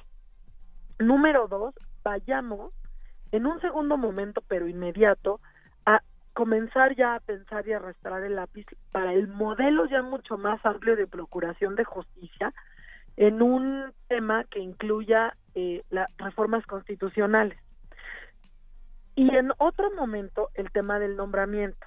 Ahora, sobre el nombramiento, no es ningún secreto para nadie que nosotros no compartimos eh, que se lleve a cabo un proceso que no tenga eh, transparencia, que no incluya publicidad, participación ciudadana, rendición de cuentas y que se haga en función de un instrumento de evaluación para ver quiénes son los que tienen mayores capacidades y el mejor perfil para ser fiscal general. O sea, esto es una exigencia de la sociedad, no en este caso, sino en todos los nombramientos del país, porque sí, ve, sí vemos que si no garantizamos que haya capacidades, competencias, pero también independencias, las instituciones terminan capturadas y no pueden cumplir con el mandato que les ha sido conferido. Entonces, nuestra posición ha sido la misma desde que empezamos con Fiscalía que Sirva hasta el día de hoy con todo y, las mesas, ¿no? Claro, que también es interesante que lo menciones porque, bueno, muchas cosas han pasado, mucha agua ha corrido después de las elecciones, ¿no? De entrada tenemos de frente o en el panorama un gobierno totalmente distinto que viene con una legitimidad ciudadana, eh, vaya, un, panorama completamente distinto al que teníamos antes de la elección, ¿no? Eh, y es importante que tú menciones esto, eh, Fiscalía que sirva y vamos por más, no han modificado, no han eh, creído conveniente o prudente o necesario modificar alguna de sus posturas y ahí está, ¿no? Es, es bueno que lo digas Aide Pérez. Y también, pues, para cerrar esta charla, déjame hacerte este planteamiento. Este, hacia el final de las elecciones, los colectivos, estos dos colectivos, pues hacen una pausa, ¿no? Una pausa que yo decía creo que fue afortunada. Sin embargo, a nivel de debate, de opinión pública, eh, sí les alcanzó un poco la polémica electoral. Sonaba por ahí que Claudio X González jugaba, jugaba o juega, no sé, un papel importante dentro del grupo, del grupo más activo de toma de decisiones. No sé exactamente cómo esté estructurado, ya que son 300 organizaciones. Es complicadísimo ponerse de acuerdo, pero supongo que habrá un grupo rector, digamos, que va ahí permeando todas las decisiones hacia los demás. Entonces se, se, manejaba esta polémica, ¿no? Que Claudio X González estaba jugando un papel importante eh, y que de pronto, o también, más bien, eh, que, que, de pronto la causa eh, también se había o se estaba tornando anallista, ¿no? Eh, ¿Qué decirle, qué decirle a ese gran número de ciudadanos y ciudadanas que han depositado en ustedes, en el colectivo, eh, una confianza eh, y que han dado, digamos, su voto, han apoyado, han, han, estado asistiendo a los distintos mítines que se dieron el año pasado, por ejemplo, no, afuera del Senado. ¿Qué decirles a ellos respecto a, a estos planteamientos que, que, sonaron en la opinión pública? Claro. Eh, mira, Bernice, en realidad eh, nosotros somos un, como ya lo mencionas, colectivos eh, muy plurales, muy amplios, que hemos venido haciendo un trabajo francamente complicado, para ser honesta con tu auditorio, porque Completamente, sí. no es fácil ponerse de acuerdo cuando hay organizaciones tan distintas, ¿no? Sí. Hay desde, como decíamos, de colectivos de víctimas hasta organizaciones que llevan casos eh, de defensa de derechos humanos, pero también organizaciones de incidencia en materia de política pública, de transparencia, anticorrupción, inclusive hasta el sector empresarial, ¿no? Sí. Porque también estuvo muy vinculada a la Coparmex. Entonces, un esfuerzo enorme de dejar de lado nuestras diferencias, nuestros enfoques, nuestras otras agendas para decir, esta causa nos trasciende. Es más importante para el país que nos que tengamos la capacidad de ponernos de acuerdo que las diferencias que podamos tener entre nosotros y las cosas que no compartamos. Entonces, yo considero francamente que esto ha sido histórico, porque pues por lo menos no recuerdo que haya sucedido que tantos sectores se unieran para impulsar una causa. Entonces, bueno, yo creo que es muy comprensible que en un proceso electoral en donde el país estaba, yo creo que sigue estando, pero ojalá que pase pronto, sí. tan polarizado, con posturas tan divididas, tan con tanta también violencia y agresividad en redes sociales, en la opinión pública, ¿no? Eh, pues de pronto se polarizan y se empiezan a generar ideas que te soy súper franca, a mí me parece que se llevaron al extremo.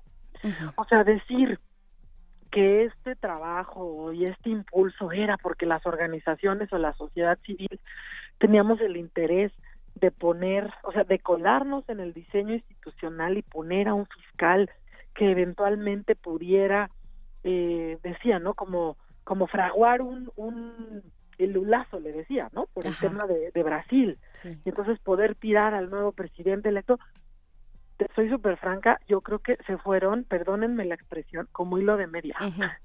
O sea, ya es como que un ejercicio de imaginación, yo creo que ya muy fuerte. O sea, nadie está diciendo aquí que no se tengan, o sea, cada sector, cada actor tiene su postura política, tiene su ideología, tiene sus preferencias y tiene sus intereses.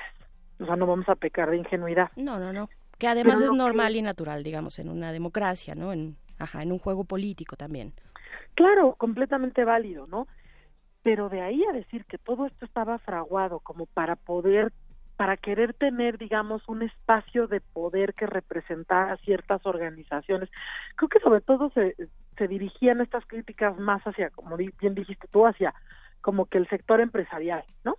sí. Este, pero mira, nosotros que hemos estado acercándonos, que trabajamos juntos, este, que hemos hecho alianza con ellos, yo de veras sí creo que es exagerado y que sí es un ejercicio de imaginación este que no corresponde a la realidad. Eh, creo que hay un proceso de designación que se propone en donde hay una participación ciudadana. O sea, digamos, el proceso actualmente como está en la Constitución es que el Senado manda 10 nombres al Ejecutivo, el Ejecutivo regresa de esos 10 tres, una terna, y el Senado elige al fiscal. Nosotros lo que proponemos como colectivos es que eh, haya una haya una comisión ciudadana de expertos que ayuden a valorar objetivamente con criterios claros, públicos, este, etcétera, al Senado para que se mande un grupo de personas, pero ya que hayan pasado, pues sí, por una serie de criterios objetivos para valorar competencias, conocimiento, habilidades, pero no es solo que haya salido, o sea, este tipo de propuestas no nos las sacamos de la manga. Hay procesos de designación que ya se han llevado a cabo así en el país, hay prácticas internacionales que hablan de cómo poder, vamos a decirlo así, blindar estos procesos de el reparto de cuotas y de cuates.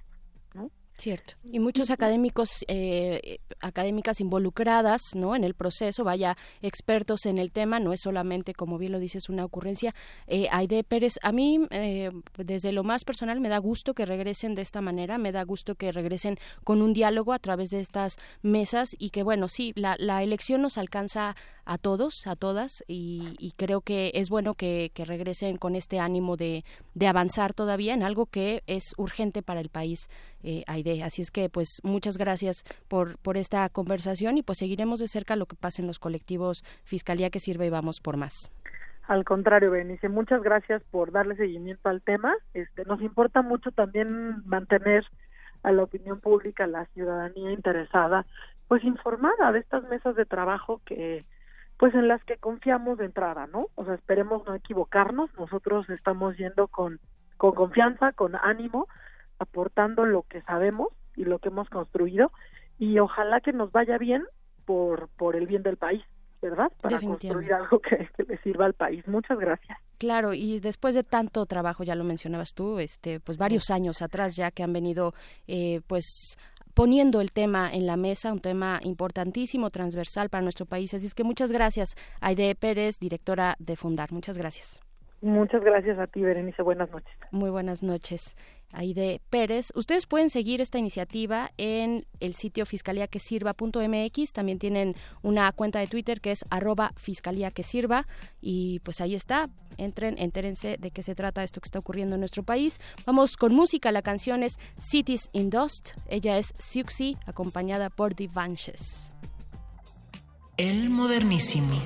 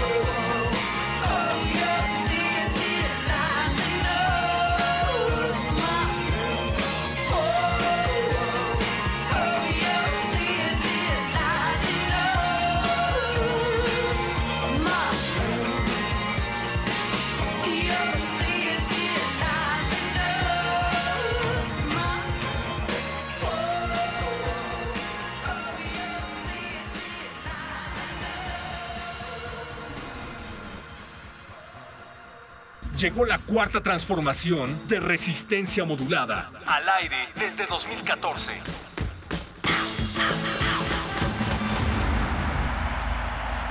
El modernísimo.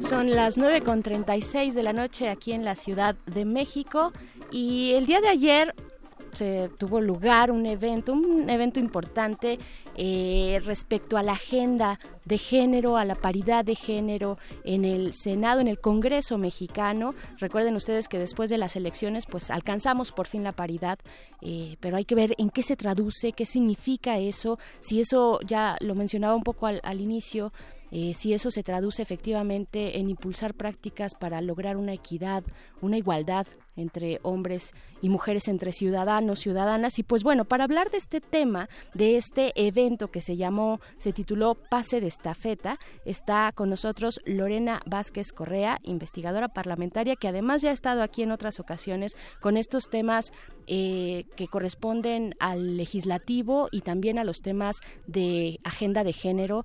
Lorena, bienvenida, ¿cómo estás? Muy bien, Berenice, muchas gracias por la invitación. Es un honor estar aquí esta noche. Muchas gracias por venir de nuevo y además después de atravesar esta lluvia.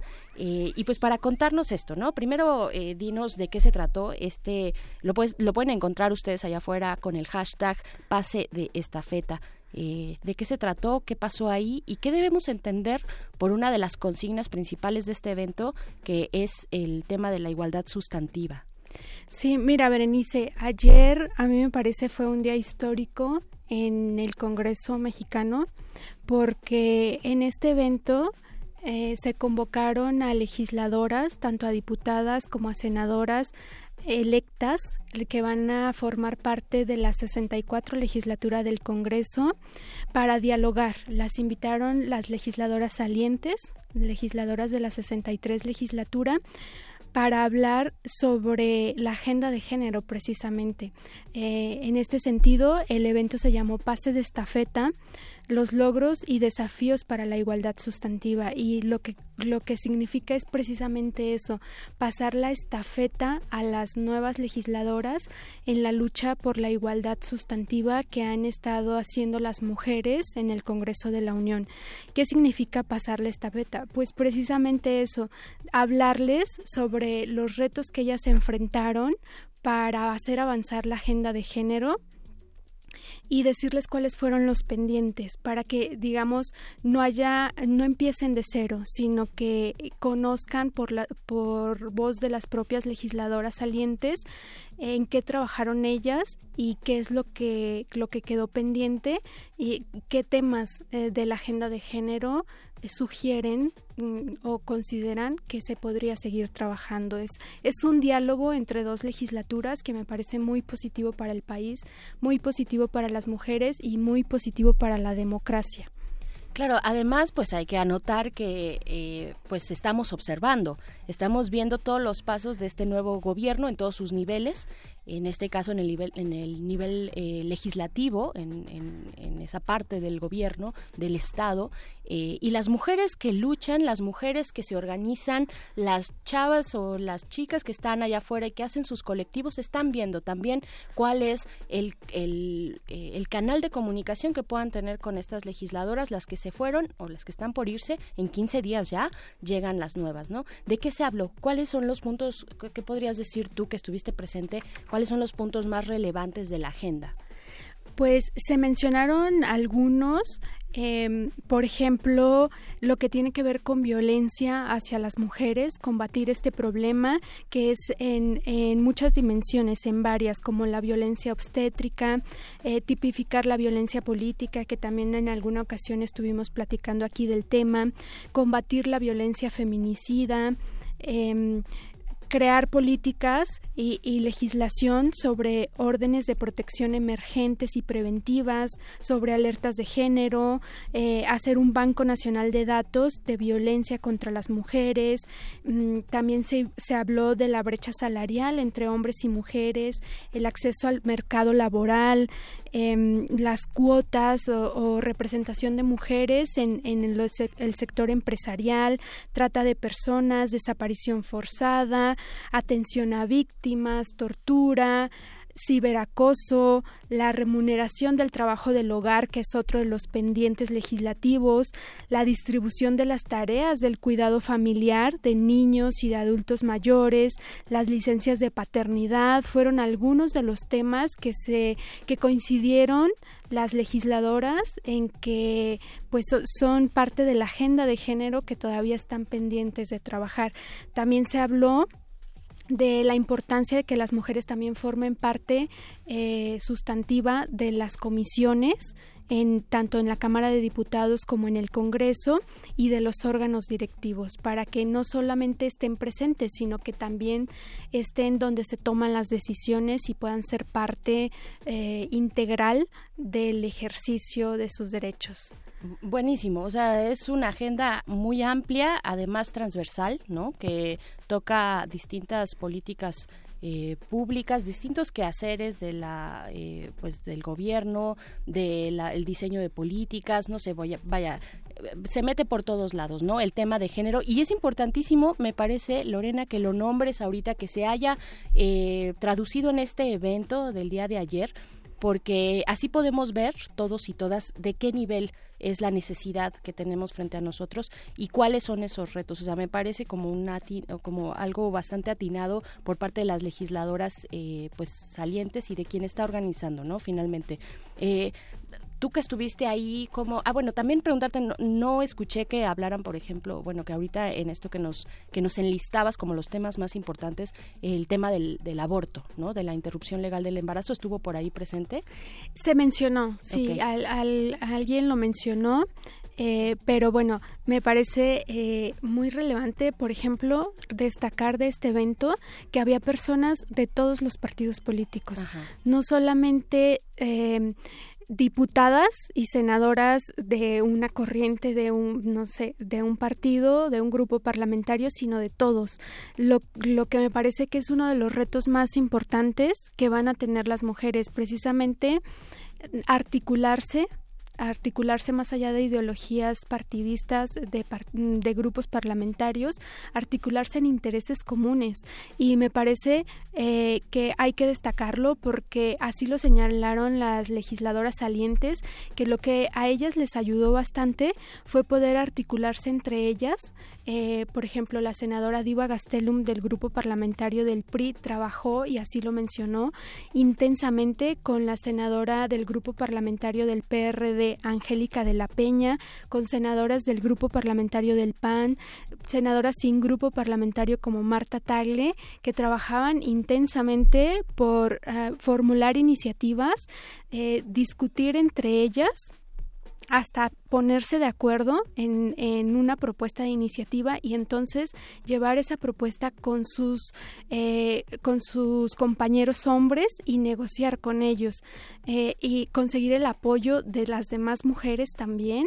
Pero pero digamos e, este mm, esta complicidad y este apoyo entre mujeres de diferentes partidos políticos me parece que fue fue uno de los aportes principales eh, que, que se mencionaron ayer mm, y, y, me parece que va a ser el reto más importante que van a tener las legisladoras entrantes, lograr esa articulación. Hay nombres que vamos a extrañar, la verdad, por ejemplo, la senadora Marta Tagle, ¿no? este, la vamos a extrañar mucho en temas de género, independientemente de tu filiación partidista, si la tienes o no, en temas de género me parece que, que ella ha sido eh, pues una eh, eh, ha, sido un, impulso importante para meter estos temas en, la discusión parlamentaria.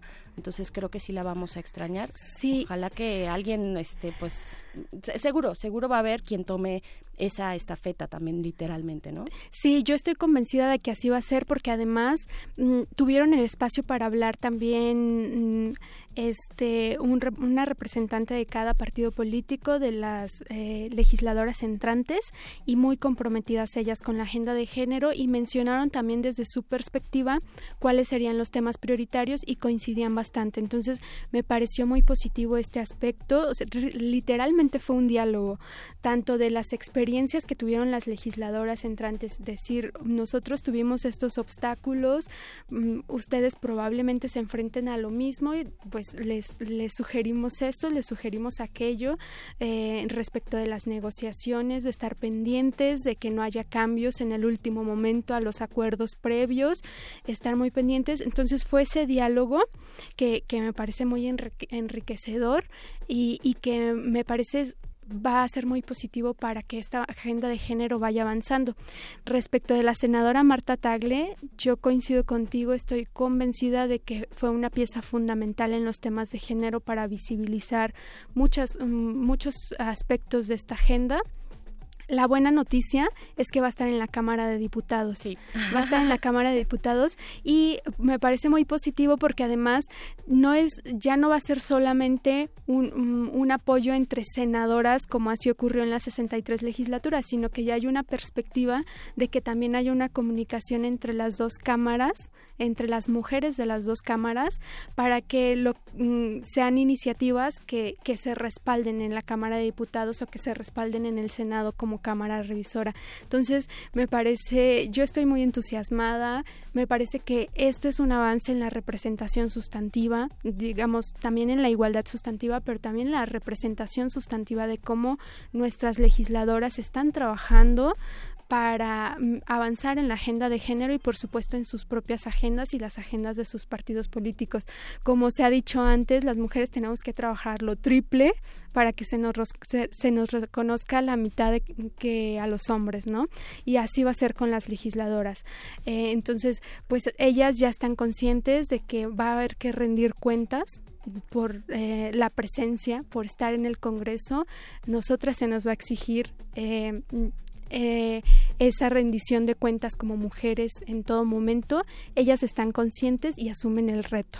Entonces yo creo que es excelente, excelente. Claro, y además que hay una diferencia que es precisamente la paridad de género en esta nueva legislatura, ¿no? O sea, eh, sí hay un músculo mucho más ejercitado y, no olvidemos que, el género es político también, ¿no? Es político, ya lo decíamos, es transversal además los temas de género a todos los temas sociales y culturales y y en general del país. Así es que yo también veo con buenos ojos lo que va a ocurrir en el Senado, en el Congreso, eh, diputados, senadores. Eh, pues estaremos aquí platicando contigo, Lorena Vázquez, pues para que nos sigas eh, pues diciendo por dónde va, por dónde va este asunto. Esperemos que lleguen pronto esos, esas discusiones legislativas sobre temas de género y pues por lo pronto muchas gracias por haber estado acá. Muchas gracias, Berenice, y pues sí, esperemos que con los cambios que hay en nuestro país veamos que la paridad también va a transformar a, nuestro México. Sin duda, el género es político, no lo, no lo olvidemos. Muchas gracias, eh, Lorena Vázquez Correa, investigadora parlamentaria. Vuelve pronto, por favor. Y nosotros nos vamos con música, esto es de Savages. La canción es Husbands.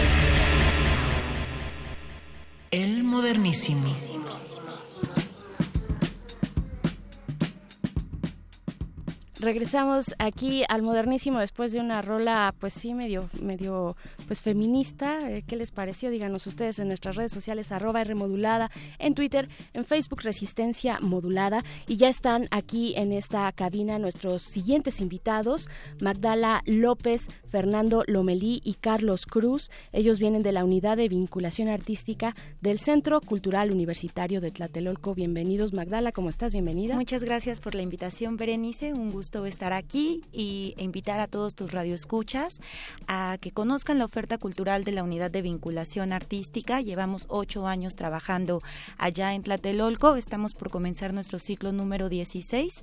Es una oferta muy amplia de talleres que involucran distintas disciplinas artísticas y una de ellas son los medios audiovisuales y los talleres con contenido social. Es por eso que Fernando y Carlos estarán coordinando el Laboratorio de Resistencia y Memoria Audiovisual y pues me gustaría que, que ellos nos platicaran de qué va el taller. Definitivamente, Fernando, por favor acércate al micro y Gracias. cuéntanoslo todo. ¿Cómo Gracias. estás? Gracias por bien, estar acá. Gracias por la invitación. Pues les podemos contar un poco en qué va a consistir el taller y eh, sirve como un ejemplo de los talleres y el enfoque de trabajo con derechos humanos, resistencia y memoria, además conmemorando los 50 años de movimiento estudiantil, digamos, conmemorando por decir de alguna manera, ¿no? Precisamente. Bueno, pues el taller eh, se llama Laboratorio de Memoria y, Memoria y Resistencia Audiovisual. Em, tiene muchas cosas, ¿no? Voy a hacer rápido una síntesis. Em, digamos que el, el laboratorio está orientado a producir cosas audiovisuales y a investigar la memoria, contrastarla con la historia, em, porque pensamos que justamente rescatando otras narrativas se pueden visibilizar problemas, cosas que quedaron inconclusas y de hecho es una forma importante de resistir, ¿no? En, a la hora de inventar formas distintas de entender los sucesos, pues podemos, no sé, encontrar, eh, pues no sé, es- eh, experiencias congeladas, digamos, en el pasado y revivirlas eh, dota de sentido al presente. Y entonces, bueno, en el laboratorio vamos a estar haciendo ejercicios sobre la memoria, sobre diferentes formas de exteriorizar la memoria, formas de discutir la, historia, digamos, cómo se escribe, utilizamos como modelo, no sé, como base de la propuesta las estrategias, por así decirlo, de Walter Benjamin cuando en las tesis de filosofía de la historia habla Ay, de ay, ay. digamos tiene todo un trasfondo Tiene de todo. sí eh, el- la cuestión es utilizar la pues digamos la provocación de cepillar la historia a contrapelo como estrategia artística, ¿no? Y entonces pues va a ser así como mucha investigación sobre sobre todo sobre la memoria individual y colectiva, cómo participa en la construcción de procesos sociales, de resistencia, y esta perspectiva de cepillar a contrapelo tiene que ver con recuperar todo lo omitido, ¿no? De la historia toda, o sea, contar, así para decirlo mal y pronto, la historia de los vencidos, ¿no? Pero no en clave de la historia oficial, porque sería como hacer lo mismo, sino justamente contrastando eh, perspectivas, eh, digamos. Hacerlo a contrapelo, como Sí, dice Benjamin. Exacto. Eh, ¿Dónde? Híjole, pues yo me anoto, ¿eh? ¿Dónde, dónde me puedo anotar? Carlos, tú también eres parte de este laboratorio. ¿Qué, qué nos puedes comentar al respecto? Así es, buenas noches. Eh, pues el laboratorio eh, justamente parte como de un modelo pues bastante experimental que justamente trata de vincular la, cuestión teórica con la cuestión práctica, entonces también va a ser un laboratorio bastante eh, divertido. Eh, justamente los ejes que tratamos de tocar, como lo mencionaba Fer, que tienen que ver con la memoria, pero justamente cómo encontramos otras líneas y otros vínculos con otros conceptos o ideas, como puede ser la imaginación, como en este idea de función política y eh, sobre todo también lo que nos interesa es hablar un poco del presente, ¿no? Es el presente a través eh, de los vestigios, que justamente son el reflejo eh, de acontecimientos que ya han sucedido y, y por qué esos sucesos se siguen repitiendo, ¿no? De la misma forma. Justamente eh, partimos de preguntas también bastante simples, como por ejemplo la relación que hay con qué significa ser estudiante hoy en día y qué eh, relación hay con, con, con el movimiento estudiantil del 68 qué reflejos son los que se están eh, eh, manifestando y me gusta mucho también la estructura que estamos dando porque justamente hay una parte que parece bastante de, pues eh, es, es bastante inter- interesante a partir de la teoría pero justamente también a través de, de la práctica, que también desde esa forma en la que las personas se reconocen a través de su propia memoria, pueden empezar a- a desarrollar estrategias para fisurar estas historias oficiales, ¿no? Wow, pues bueno, ahí está eh, esta propuesta interesantísima que nos trae la Unidad de Vinculación Artística del Centro Cultural Universitario de Tlatelolco en este contexto, chicos, eh, que es, son los 50 años, el medio siglo de haber ocurrido la, la matanza de estudiantes eh, en Tlatelolco. Así es que creo que tienen un paquete bien interesante, bien padre. Acudan ustedes allá afuera, acudan al Centro Cultural Universitario de Tlatelolco que tiene esta oferta y mucho más. ¿Dónde nos podemos eh, acercar, Magdala, para pues ver de qué se trata lo demás? Eh, pues los invitamos a que revisen nuestra página de internet, que es tlatelolco.unam.mx, diagonal UVA, nuestras redes sociales, Unidad de Vinculación Artística, en Facebook y en Twitter, y en Instagram, arroba CCU Tlatelolco. Tenemos una oferta muy amplia de talleres para todos los intereses, gustos, colores, sabores, y hay los descuentos los costos son muy accesibles, tenemos bastantes eh, opciones de descuentos para la comunidad universitaria, para los vecinos de la zona. Entonces nos dará mucho gusto que entren a la página, revisen la programación, vean eh, la información relacionada con este laboratorio que Fer y Carlos estarán coordinando y que naveguen por allí para, para encontrar sus intereses y sumarse a esta conmemoración que pues no es justo solo la revisión histórica, ¿no? sino es poner en la práctica o hacer esos, esas conexiones con lo que el, el movimiento detonó y cómo sigue, cómo sigue teniendo implicaciones hoy en día. Perfecto. Último, eh, ¿cuál, ¿cuándo es la fecha límite de inscripción? Cerramos el 18 de agosto, o sea, ya, este sábado, todavía hay jueves, viernes y sábado para que nos acompañen. Comenzamos la próxima semana, entonces nos dará mucho gusto verlo, verlos en Tlatelolco. Perfecto, pues dense un clavado ahí a la oferta del Centro Cultural Universitario de Tlatelolco. El Mago Conde, por cierto, tendrá ahí un espacio, un taller de magia e ilusionismo. Pues métanse a ver que, eh, pues seguramente si le rascan algo van a encontrar para ustedes. Muchas gracias, gracias a los tres. Muchísimas acá. Gracias. Y nosotros nos vamos ya. Llega aquí Resistor a esta cabina, esta cabina que está de aniversario. Muy buenas noches. Última página del fanzine. Pero mientras el futuro esté desigualmente repartido, buscaremos llegar a él. El modernísimo.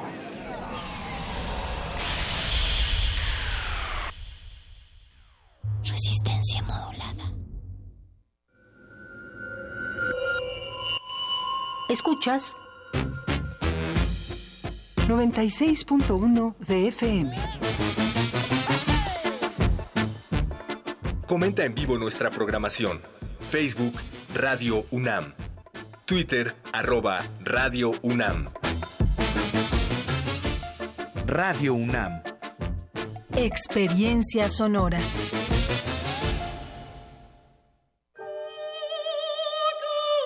Videópera. Rock. Tecno. Fragmentos de Kafka. Juana de Arco en la hoguera. El castillo de Barbazul. Danza y más en Impulso. El único festival en México de artes escénicas con música en vivo. Culturaunam.mx diagonal Impulso. Invita Cultura UNAM. La exposición La Fábrica de Cine Estudio Churubusco 1945-2017 extiende su periodo de exhibición hasta septiembre. La muestra ofrece un viaje histórico por el desarrollo de la industria fílmica nacional a través de vestuarios, cámaras, utilería, fotografías, equipo técnico, sets, piezas de cintas icónicas y un montaje interactivo. La Fábrica de Cine Estudio Churubusco 1945-2017 se puede visitar en el vestíbulo del edificio Luis Buñuel de los Estudios Churubusco, calle Atletas número 2, Colonia Country Club. El primer instrumento de la humanidad es también uno de los más perfectibles, hasta el punto de crear la identidad musical de toda una nación. Radio UNAM te invita a la serie de conciertos comentados.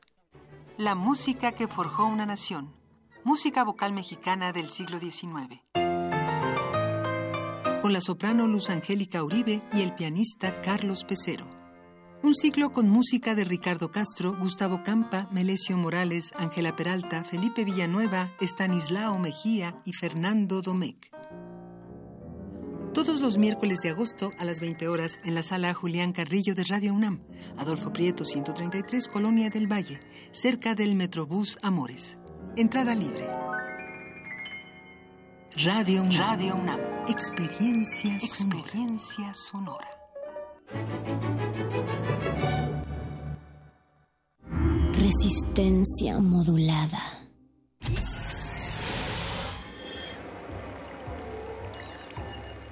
Bienvenida, nueva entidad orgánica. Relaja tus oídos mientras procedemos a analizar tu sistema. Estás a punto de integrarte a una red que conecta al sonido con el conocimiento. Acceso permitido. Por favor, respira, relájate y prepárate para la abducción. Resistor. Esto es una señal.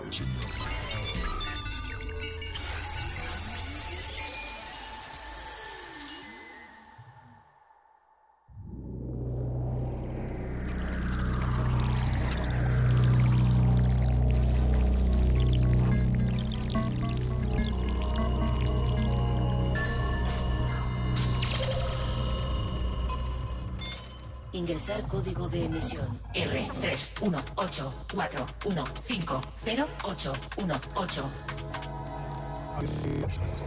Acceso permitido. Inicia secuencia sobre TICs en la sociedad. El papel del Estado en la apropiación social de las TICs.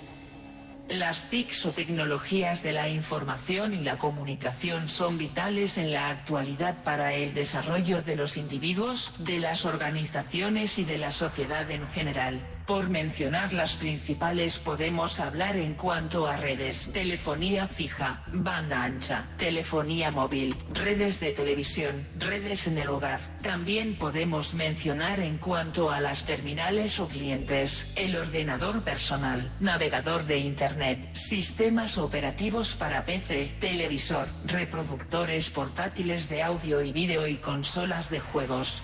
También podemos ver a las tecnologías de la información y la comunicación como servicios tales como correo electrónico, búsqueda de información, banca en línea o banca electrónica, audio y música, comercio electrónico, e-administración y e-gobierno, e-sanidad, educación y videojuegos. Podríamos enumerar otras tantas como las de nueva generación o las comunidades virtuales. Hablar de las TICs es un amplio abanico dentro del cual están diversos temas que competen tanto a las personas como a las empresas y a la sociedad. No podemos hablar de desarrollo y crecimiento de una nación sin hablar de estas tecnologías que han llegado a ser parte de nuestras vidas y prácticamente son indispensables para el hacer cotidiano de la humanidad. ¿Es el Estado el responsable de que la sociedad adopte estas tecnologías? ¿Estamos explotando de la mejor manera las TICs? ¿Desea repetir esta información? Ha elegido no. Comenzamos. Resistor. Esto es una señal. Resistor.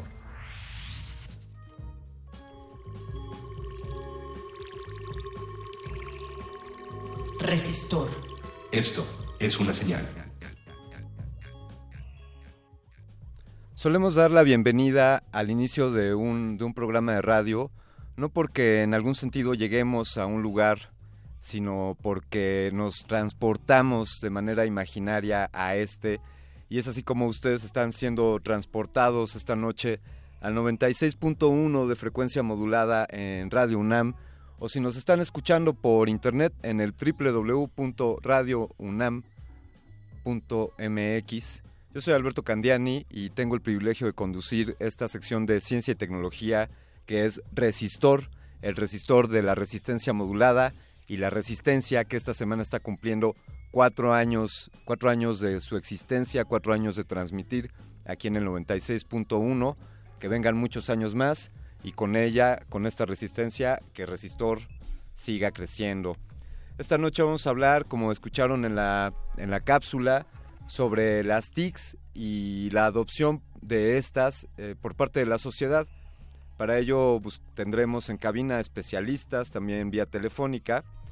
Y antes de, antes de ahondar en ello, me gustaría comentarles un par de noticias destacadas de esta semana en cuanto a los aspectos de, de tecnología pues seguramente sabrán ustedes que, que, la humanidad ha lanzado una piedra hacia el Sol.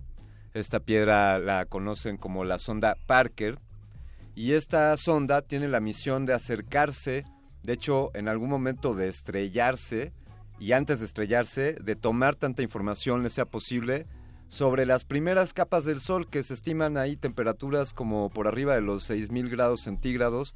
Así que Así que si tuviste un verano caluroso rayando en los 40, no te preocupes porque la sonda Parker se la estará pasando aún mejor.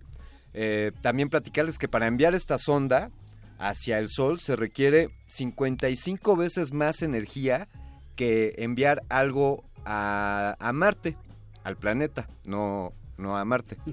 O, o, para enviar algo a Plutón, eh, es el doble de energía que se requiere para, para, llegar hasta el Sol. Y afortunadamente la ley de gravedad está presente siempre y es de esta de la que nos apoyaremos para que la sonda al pasar cerca de Venus tomará más energía y así podrá ponerse en posición de orbital alrededor del Sol esto lo estará haciendo, parece que la órbita estará sucediendo para allá del 2024. Más información en, pues ya saben ustedes por dónde, Google, CNN nos compartió esta nota. Y también algo que vimos destacado esta semana son las bombas antigranizo, que por ahí venía de algún, eh, pues podría existir la idea de que no tenemos la capacidad de controlar el clima. Sin embargo, la planta Volkswagen en Puebla, aquí en nuestro país, durante la semana pasada estuvo haciendo algunos disparos con un cañón sónico que tiene la función de alejar las nubes o de, de evitar que las nubes formen granizo. Y ellos están muy preocupados para que no les cayeran los granizos a los automóviles que tienen estacionados en sus plantas. Desde luego, pues a ellos no les preocupaba mucho, lo que sí a los campesinos aledaños a estas tierras, que argumentan que es posible que la Volkswagen esté afectando los ciclos de lluvia y eso seguramente sería más importante que, que se dañen unos carros. Díganos ustedes qué creen que sea más importante, que llueva, que nutra la tierra y que crezcan los vegetales, o que la Volkswagen no tenga que resanar sus carritos que están por vender. Yo soy Alberto Candiani, estás escuchando Resistor, vamos a escuchar esto grabado hace ya 50 años por Atlantic Records. Esto es de la banda británica Cream y es The Sunshine of Your Love.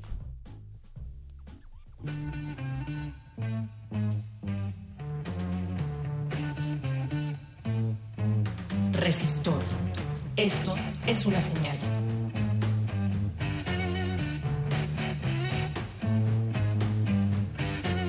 It's getting near dawn. When nights close the tired eyes, I'll soon be with you, my love.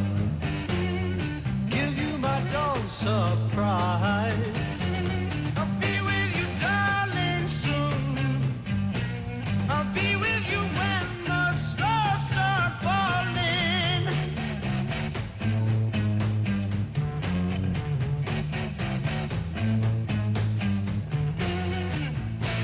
I've been waiting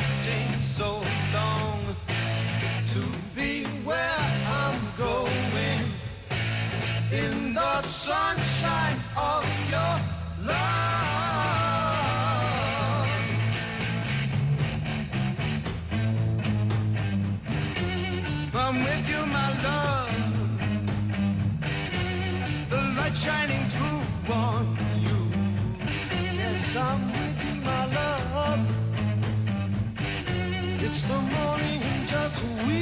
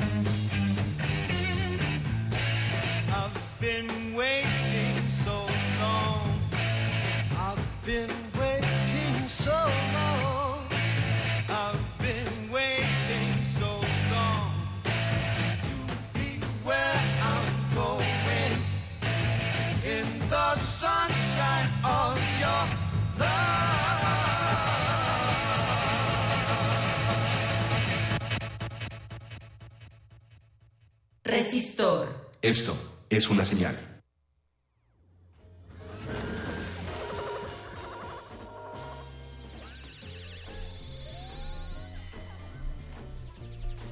Bien, continuamos aquí en Resistor, después de escuchar algo de la crema, el buen Eric Clapton y compañía. Y ahora, para hablar de, de las TICs, seguramente todos han escuchado ahí las TICs y que si vamos a utilizar las TICs o las nuevas, o que si la educación mediante TICs, ¿y qué es todo eso? Bueno, esencialmente son las siglas para tecnologías de la información y de las comunicaciones, todo lo que esto pueda abarcar, pero para, para definir esto de una manera más adecuada, pues ya saben ustedes que aquí en Resistor nos gusta, nos gusta buscar opiniones de primer nivel y de la, del más alto expertise. Y para ello hemos establecido una comunicación vía telefónica. Eh, bueno, pues él es doctor en economía, es maestro en administración, tiene una maestría en alta dirección de entidades públicas y además, además de otros estudios y publicaciones, eh, tiene 37 años colaborando en el sector público en las secretarías de Economía, de Hacienda. Eh, también ha trabajado con el Consejo Nacional de Ciencia y Tecnología, en la Red de Convergencia de Conocimiento para el Beneficio de la Sociedad. Eh, ha sido vicepresidente de investigación de la Asociación Mexicana de Internet. También es miembro de la Academia Mexicana de Informática y actualmente y ya desde hace algunos años es el director de Infotec, un centro de investigaciones del CONACIT. Le damos la bienvenida vía telefónica al doctor Sergio Carrera. Muy buenas noches, doctor Carrera. ¿Qué tal, Alberto? ¿Cómo estás? Muy buenas noches. Mucho gusto en saludarte a ti, a la audiencia, y entiendo que por allá anda también nuestro amigo Pepe Franco. Ta- también está aquí el doctor Franco, a quien, a quien le estamos dando también la bienvenida, doctor Carrera. Eh, para muchos de ustedes que siguen a Radio UNAM, pues ya, ya conocen al doctor José Franco, Pepe Franco, que es amigo de la casa, eh, además de ser, bueno, pues eh, licenciado en física por, por esta universidad, tener una maestría y un doctorado en física allá en Wisconsin y de ser actualmente investigador titular del Instituto de Astronomía, pues el doctor Franco también desde en este periodo eh, es coordinador del Foro consultivo. del Foro Consultivo Científico. Científico y Tecnológico, que es un órgano que esencialmente funge como asesor de la presidencia o del gobierno de México, ¿no? Diciéndolo en términos eh, llanos, eh, la presidencia busca asesoría científica y, y- y tiene este grupo de asesores, de científicos, de los cuales eh, usted, doctor Franco, es cabeza. Le damos también la bienvenida. Muchas gracias. Un placer, Alberto, y un saludo a mi buen amigo Sergio. Pues yo honrado de estar con ustedes, distinguidos amigos, doctores y especialistas de la ciencia y de la tecnología. Eh, doctor Carrera, ¿cómo podemos eh, definir en un sentido pues amplio eh, las TICs? ¿Qué son las TICs y para qué las utilizamos?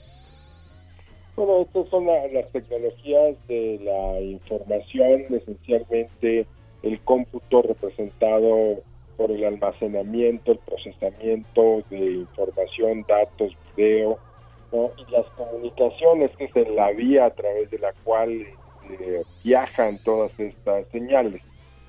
Estas eh, tecnologías convergieron en la medida en que ha ido avanzando la nanotecnología que representa la miniaturización de los dispositivos de manera tal que lo que hace algunos años requería cuartos de cómputo, eh, almacenamiento en frío para tener eh, la posibilidad de hacer eh, operaciones, de gestionar datos, etcétera, hoy se ha ido haciendo cada vez más accesible de forma tal que hoy lo podemos tener en la palma de nuestra mano, representado en una tableta o en un dispositivo tipo teléfono celular o en una computadora portátil. El tema es que estas tecnologías han venido a modificar la forma de vivir, la forma de aprender, la forma de ofrecer servicios públicos, la forma de comprar, han tenido un impacto transversal a, lo largo de todas las actividades de la sociedad. Y eso digamos que es un- el rasgo positivo, la, la cuestión digamos que nos ayuda a tener una esperanza de mejor bienestar, pero por el otro lado también enfrenta grandes retos para la sociedad porque eh, está generando más exclusión y nuevas amenazas como las de la ciberseguridad.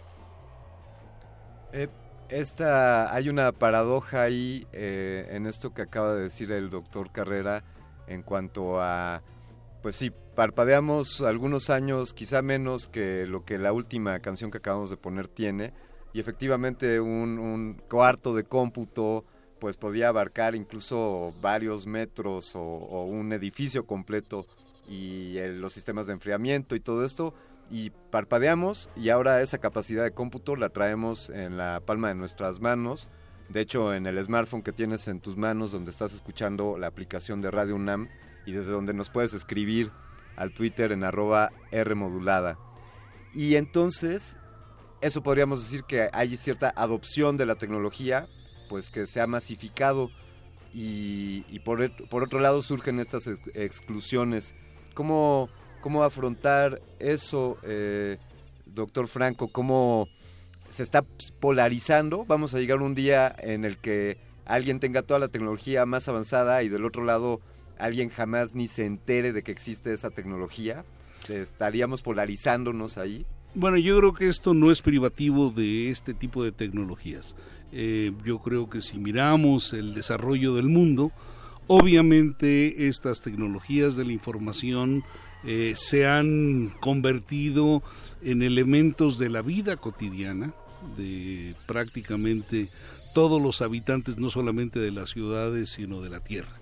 Eh, la gran diferencia que hay entre regiones, entre países, es qué tan desarrollado tienen la generación de productos, y, cuando digo productos no me refiero únicamente a, los aparatos eh, físicos, sino también al software que se desarrolla, a las eh, habilidades que se le dan a este software para aprender y para desarrollar eh, pues este toda una serie de eh, capacidades que antes pensábamos que eran únicamente de los humanos. Y por otro lado eh, también la capacidad de almacenamiento. Entonces tienes toda una serie de insumos alrededor de estas tecnologías de la información que van avanzando de una manera vertiginosa.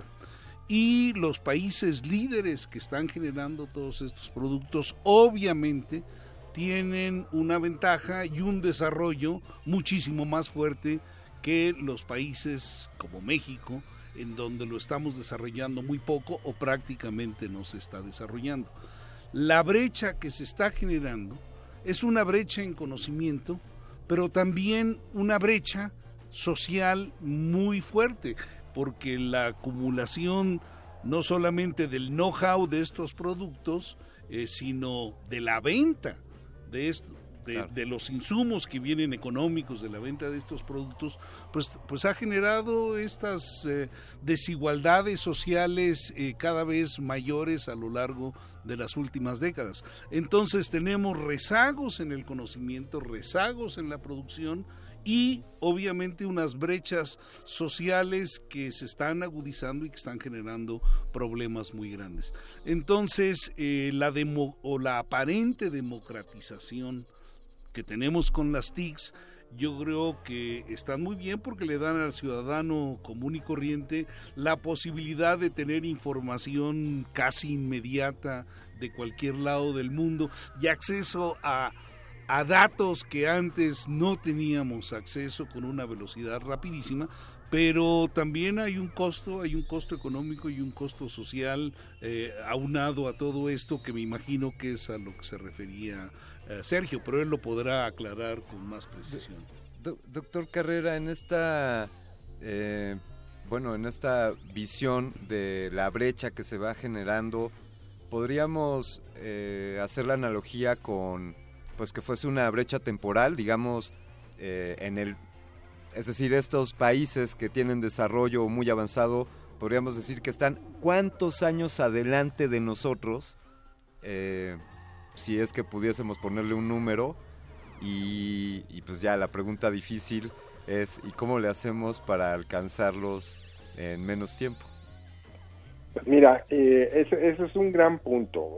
primero, Pues lo que hay que considerar es que los países que están más avanzados en el mundo en estos temas, eh, pues eh, podemos decir que son eh, algunos asiáticos tipo Corea del Sur o los escandinavos, este, ah, ah, quizá algunos europeos, pero la penetración, digamos, es prácticamente total en, en la población y esta eh, penetración, digamos, cercana al 100% eh, de las personas que son, digamos, este, elegibles, mayores de 6 años, que están conectados al Internet, es prácticamente absoluta.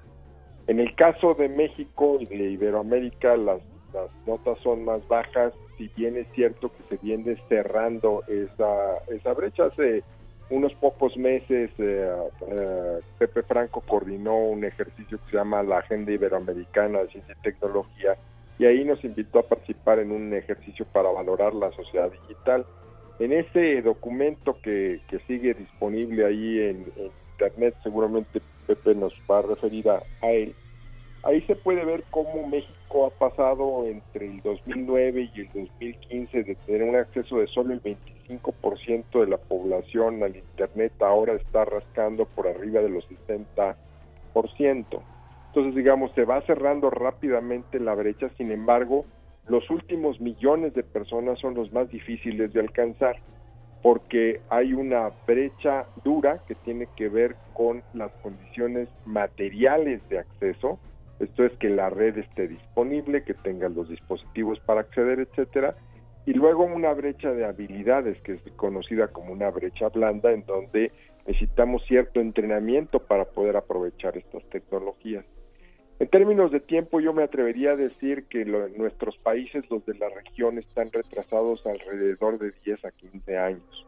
Pero es una bestialidad de tiempo porque la velocidad va incrementándose y para poder cerrar la brecha, lo que tienes que hacer es correr mucho más rápido que lo que están corriendo o avanzando los que van adelante. Mientras no tengamos en claro que tenemos que cerrar la brecha a una velocidad mayor a la de la adopción de la tecnología de los líderes en el mundo, eso, digamos, va a ser muy difícil de materializar. Por eso es muy relevante todas aquellas iniciativas que permitan favorecer la conectividad para todos en todo el país.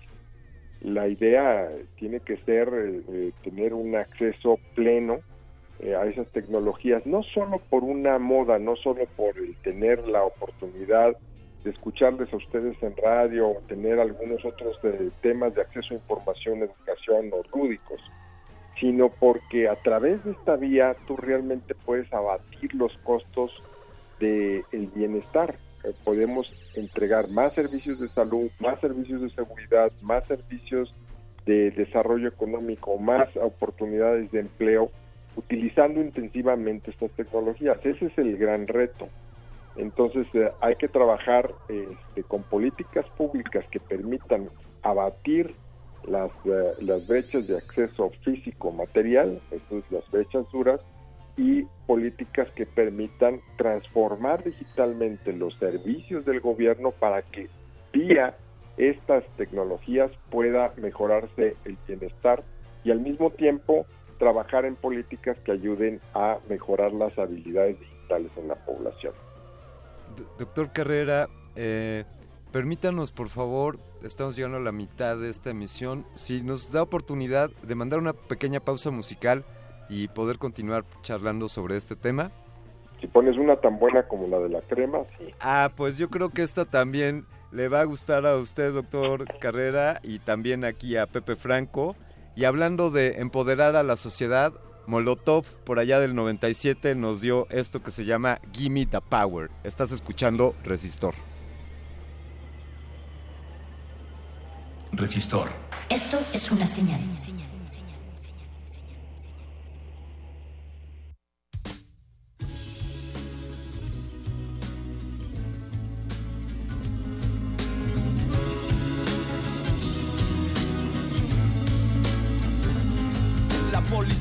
te está extorsionando. Pero ellos viven de lo que tú estás pagando. Y si te tratan como a un delincuente, no es tu culpa. Dale gracias al regente. Hay que arrancar el problema de raíz y cambiar algo de nuestro país, a la gente que está en la burocracia, a esa gente que le gustan las migajas, yo por eso me quejo y me quejo. Porque aquí es donde vivo y yo ya no soy un pendejo que no guachas los puestos del gobierno. Hay personas que se están enriqueciendo. Gente que vive en la pobreza. Nadie hace nada porque nadie le interesas. La gente de arriba te detesta. Hay más gente que quiere que caigan sus cabezas y le das más poder al poder. Más duro te van a venir a coger. Porque fuimos potencia mundial. Somos pobres, nos manejan mal. Dame, dame, dame, dame todo el power para que te demos en la madre. Gimme, gimme, gimme, gimme todo el poder. So I can come around to joder. Dame, dame, dame, dame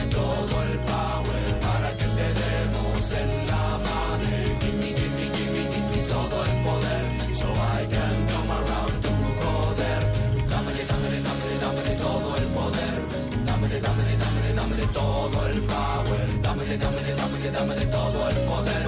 Dámele, dámele, dámele, dámele todo el power. Así es, puto. Fuck you, puto baboso.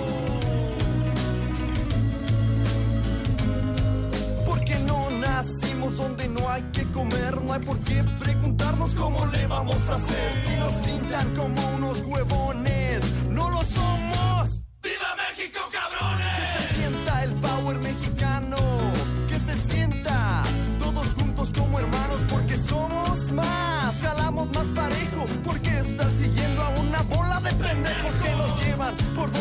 Conviene. Y es nuestro sudor lo que los mantiene, los mantiene comiendo pan caliente. Este pan es el pan de nuestra gente. Dame, dame, dame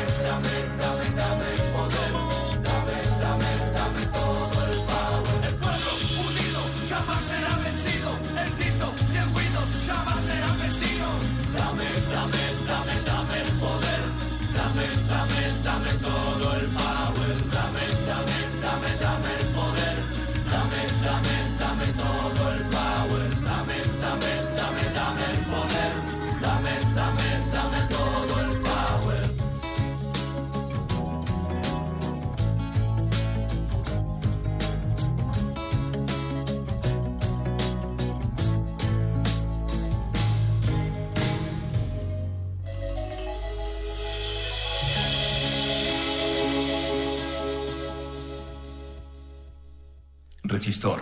Esto es una señal. Esto es una carrera, una carrera en la que los que la li- liderean están muchos pasos adelante, casi casi eh, ellos escucharon el disparo de salida mucho antes que nosotros y nosotros estamos despertando y viendo que la carrera ya se está llevando a cabo y ahora nos tenemos que apurar y qué tanto qué tanto hay que correr qué tanto es real que nos pudiésemos acercar o estamos condenados a habernos quedado rezagados y a que jamás alcanzaremos a los que están al frente. Doctor José Franco, sé que es difícil la pregunta, pero sé que usted la puede responder. No, pues muchas gracias por la confianza, Alberto. Vamos a tratar de, de- de responderla. Mira, el, eh, yo creo que el tema es tan simple como esto. El futuro no existe, el futuro se construye y obviamente las personas y los grupos mejor preparados son los que obviamente van a poder contender con los retos del futuro. Entonces, yo creo que hay mucho trabajo por hacer, no únicamente en la parte de TIC, sino en muchas áreas, en, en, la economía, en la producción, eh, en, en la educación, etcétera porque eh, digamos el impacto que tienen las TICs, pues este, por un lado, como ya muy bien lo describió eh, eh, Sergio, pues se han democratizado y tenemos, digamos, acceso a, zonas que antes era muy difícil tener acceso con, con, dispositivos para, para atender problemas de salud y atender problemas de, de, muchos tipos.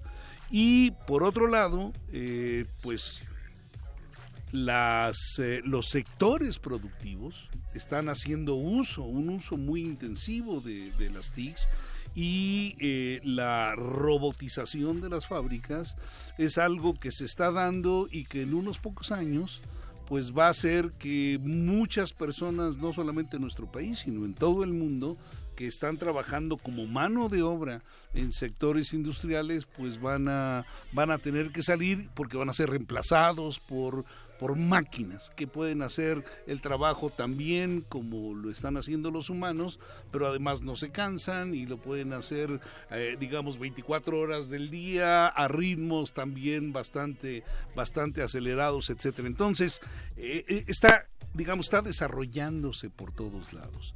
Y los países líderes obviamente llevan una buena ventaja porque ellos han puesto el ritmo, ellos han puesto los dispositivos y ellos han desarrollado el software que te permite hacer todo esto.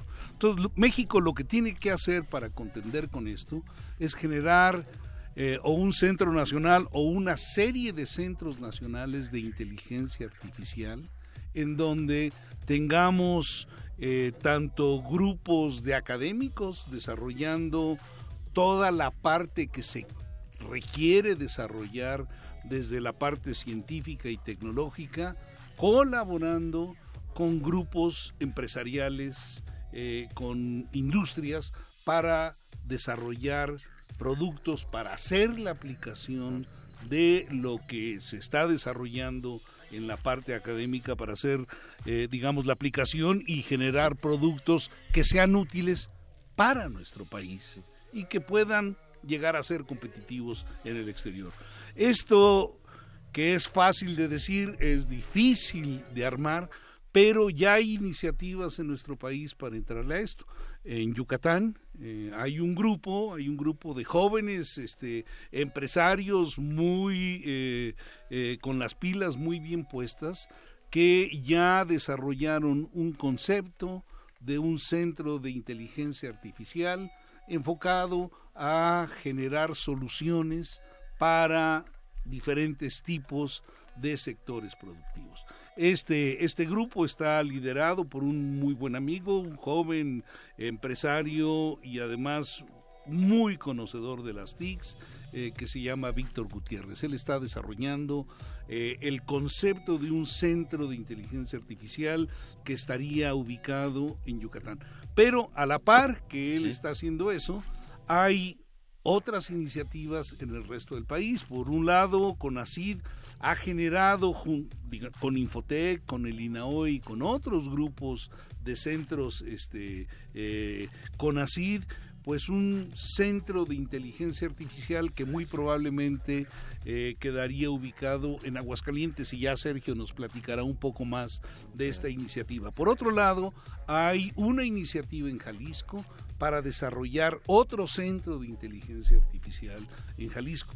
Y cuando uno empieza a ver el mapa, pues este, también hay eh, el deseo y, y, posibles iniciativas en lugares como Nuevo León y como en otros en otras partes del país. Entonces yo creo que si podemos impulsar a que estos centros se desarrollen, se concreticen y se conviertan en asociaciones público-privadas, sí. en donde las universidades participen y los sectores productivos participen, entonces vamos a tener dentro de unos 10, 20 años un México muy muy diferente y muy competitivo en estas áreas. Eh, esto hay que construirlo. Eh, va a costar bastante trabajo, va a costar dinero, pero tenemos el talento en nuestro país para hacerlo y estoy claro que también existe el financiamiento de parte de eh, los grupos empresariales nacionales para poderlo desarrollar. Y lo que requiere es generar, digamos, una visión coordinada de cómo estos centros pueden resolver problemas diferenciados para que para que puedan crecer armónicamente.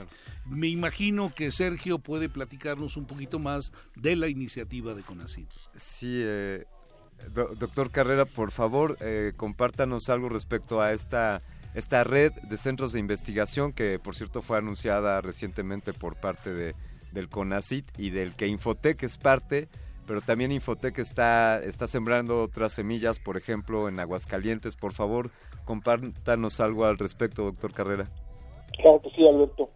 Mira, el, el- consorcio de inteligencia artificial está conformado por ocho centros de investigación este, CONACYT, nos lidera en este en este esfuerzo de consorcio el CIMAT, el Centro de Investigación en Matemáticas, pero como bien señalaba eh, Pepe, participa el INAOE, el eh, CIO, el CICES, el ITICIT, este, ah, el Centro Geo, eh, eh, Infotec, por supuesto, eh, estamos participando.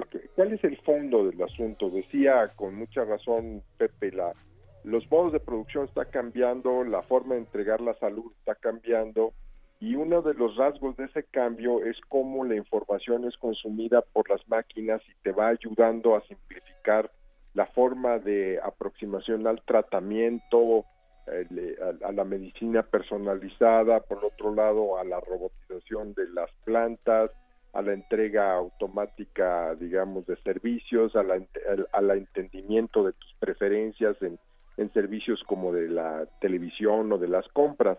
Entonces, esa inteligencia que viene a partir, digamos, de cómo vas entrenando una máquina a aprender y luego eso puede darte la base para que pueda hacer inteligencia artificial específica, eh, eh, digamos, orientada como estos asistentes de voz que ya empiezan a aparecer en los teléfonos este, inteligentes y hacen tareas específicas y te sugieren alternativas. Eh, ese es el tipo, digamos, de inteligencia eh, artificial que vamos a ir viendo desarrollarse rápidamente hasta llegar a un punto de inteligencia artificial general que ya plantea dilemas muy diferentes en donde las máquinas no solo aprenden, sino ya desarrollan algoritmos propios, se mantienen solas, etcétera, ¿no? Entonces es un mundo completamente diferente y es eh, pertinente hablar de ello porque estamos hablando de la evolución de esta que es reconocida como una tecnología de propósito general. Esto es una tecnología, esta la de las- la informática y las comunicaciones, que es tan poderosa que es cambiar, capaz de cambiar la, el modo de vida, el modo de producción, el modo en que la sociedad se conecta y se desarrolla. Así pasó con la energía eléctrica y hoy está pasando de esa manera con las tecnologías eh, de la información y comunicaciones. Infotec como centro CONACYT está obligado a entregar valor público a través de la formación de, de personas en maestrías y doctorados, eh, de una labor de extensionismo educativo este, para ayudar a la gente a entender cómo se da la transformación digital, etcétera.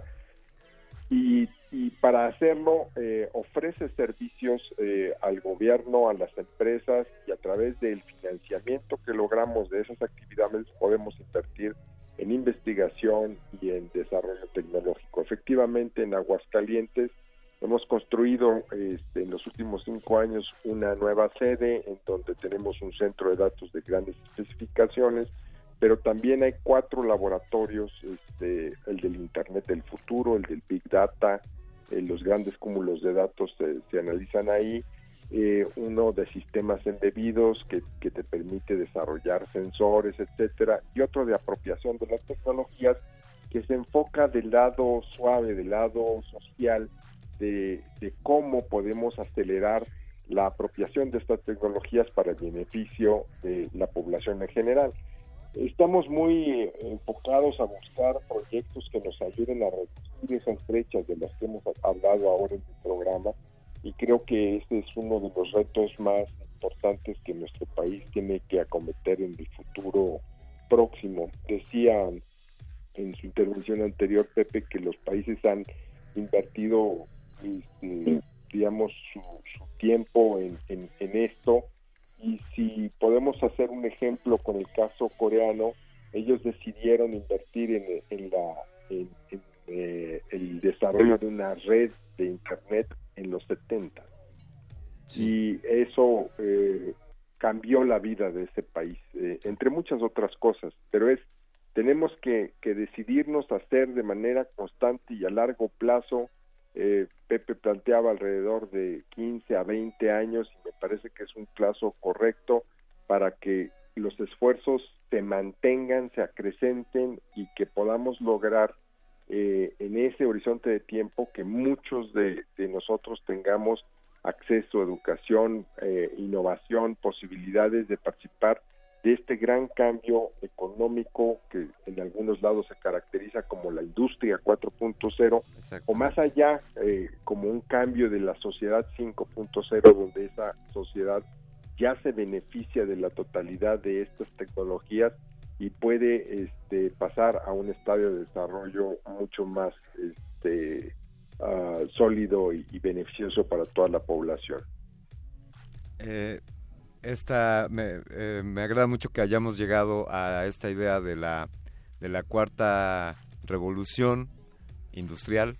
No no no se vayan con otras cuartas cambios o revoluciones eh, que también son parte de lo mismo. Pero aquí se está dibujando entonces el que cómo decirlo que con estos esfuerzos coordinados sociedad gobierno instituciones de educación y de investigación, eh, por ejemplo, lo que hace el CONACIT, o desde luego ante el, mismo gobierno al, al, fomentar esfuerzos como, eh, pues como los asesores en tecnología, como el Foro Consultivo y Tecnológico, hay un espíritu, eh, hay, un, hay un deseo de, que demos un salto en esta dirección, en este desarrollo y en que acortemos estas brechas. Y pues algo que quiero rescatar de, de, de, comentarios de usted, doctor Carrera, es que si lo entiendo bien, podríamos aprovechar la tecnología que se está generando en esos países que están 10 o 20 años adelante o más, y esa misma tecnología poderla aprovechar hoy día nosotros para poder dar unos pasos agigantados, quizá para poder acelerar nuestra carrera, eh, desde luego teniendo claro que ellos también seguirán avanzando siempre, pero que nos podrían estar dando las pistas de cómo acercarnos a, a buscar esta igualdad y esta tecnología de, de, uso de uso integral por la humanidad. ¿Podríamos ver esa, esa fórmula? Mira, yo, yo creo que sí, definitivamente lo que te ofrecen son atajos. Entonces, el camino que ellos han recorrido es útil, digamos, eh, puede ser hasta inspirador, pero lo que te ofrecen es, también se equivocan y te, te, dan la oportunidad de decir, bueno, de esas fallas, ¿cómo me las puedo evitar? Y eso es tiempo y costos que nos podemos ahorrar. Y por la otra parte, el avance tecnológico te permite, digamos, apostar por nuevas tecnologías que te reducen, digamos, la intensidad eh, de uso de fibra óptica o de otro tipo, digamos, de tecnologías y pasar a tecnologías satelitales, a tecnologías, digamos, que te permiten conectar a más personas por menos costos. Sin embargo, lo que no debemos perder de vista es tenemos que generar innovación local y era un punto que hacía eh, Pepe hace unos minutos. Necesitamos que nuestra gente haga innovación aquí, haga ciencia aquí, haga tecnología aquí, porque eso es en realidad lo que hace las grandes diferencias. Hace poco escuchaba a alguien este, en, un, en un evento que, que tuvo con ACIT este, eh, la semana pasada, un foro de, promoción o estímulo a la innovación, y decía que una diferencia entre Corea y México es México produce autos de altísima especificación. Corea diseña los propios autos. México produce grandes cantidades de electrodomésticos. Corea diseña sus propios electro- electrodomésticos. O sea, esa, ese, esa eh, diferencia hace eh, un mundo de dinero y hace un mundo de posibilidades y hace un mundo de diferencias en bienestar. Entonces tenemos que favorecer la producción de, conocimiento, tenemos que favorecer eh, el desarrollo de la ciencia en nuestro país en el más amplio sentido, tanto aquella que va específicamente a atender los temas de la curiosidad, pero aquella que va a conectarse al desarrollo tecnológico para resolver problemas específicos y para atender retos específicos. Esa innovación se convierte en oportunidades, en empleo, en recursos y eso al final es bienestar. Eh, doctor Carrera, eh, quiero agradecerle muchísimo el que haya compartido con nosotros y, y estas últimas reflexiones en cuanto a lo que tenemos que hacer y hay mucho trabajo por delante y celebramos que usted sea parte del equipo que está impulsando este trabajo en cuanto al desarrollo científico y, tec- y tecnológico de nuestro país. Muchas gracias, doctor. Muchas gracias, Alberto. Hasta luego, Sergio. Nos vemos, Pepe. Va- vamos a hacer una pausa musical. Sé que esto también le va a gustar al doctor Carrera y, y sé que a usted también, doctor Franco. Esto es Blowing, Blowing the Wind de Bob Dylan, de allá de 1963. How many roads must a man Resistor. Esto es una señal. Before you call him a man. Yes, and how many seas must the white dove sail before she sleeps in the sand? Yes, and how many times must the cannonballs fly before they're forever banned? The answer, my friend, is a blowing in the wind. The answer is blowing in the wind.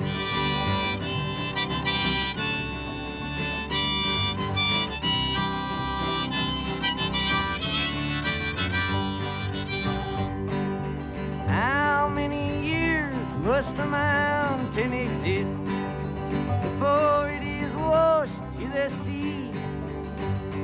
Yes, and how many years can some people exist before they're allowed to be free? Yes, and how many times must a man turn his head and pretend that he just doesn't see? The answer, my friend, is a blowing in. The answer is blowing in the wind.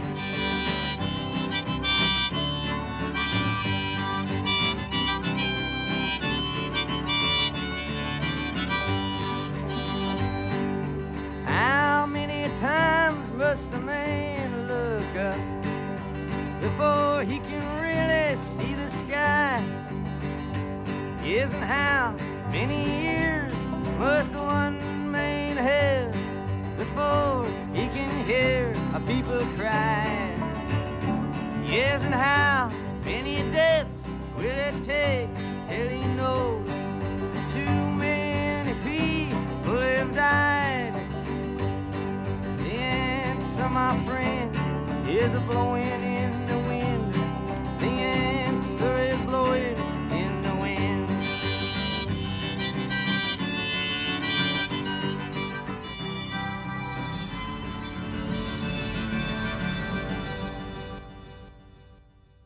Resistor. Esto es una señal.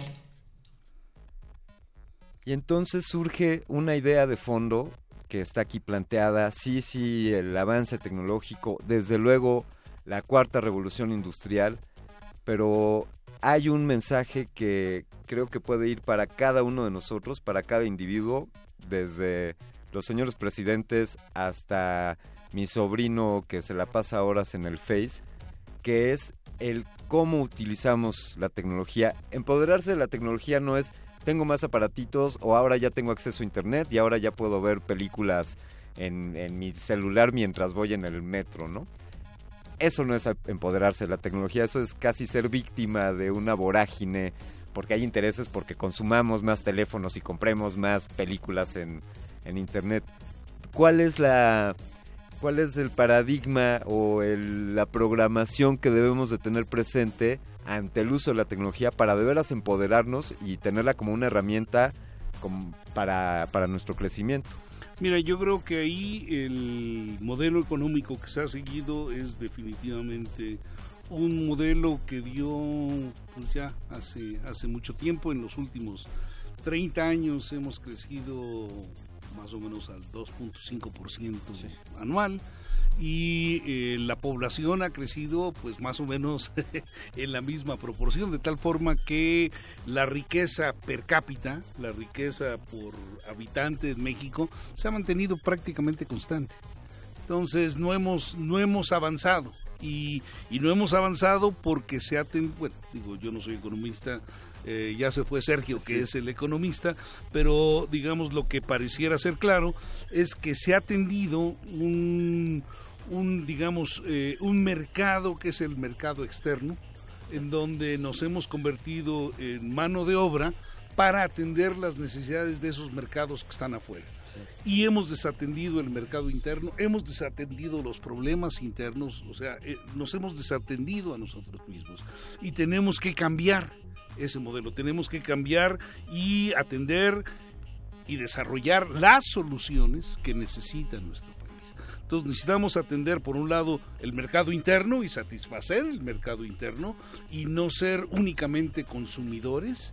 Y por otro lado, necesitamos desarrollar las soluciones para las desigualdades, para la pobreza, para la corrupción, para la violencia, etcétera, en nuestro país. Y la única manera de hacerlo es utilizando el conocimiento que tenemos.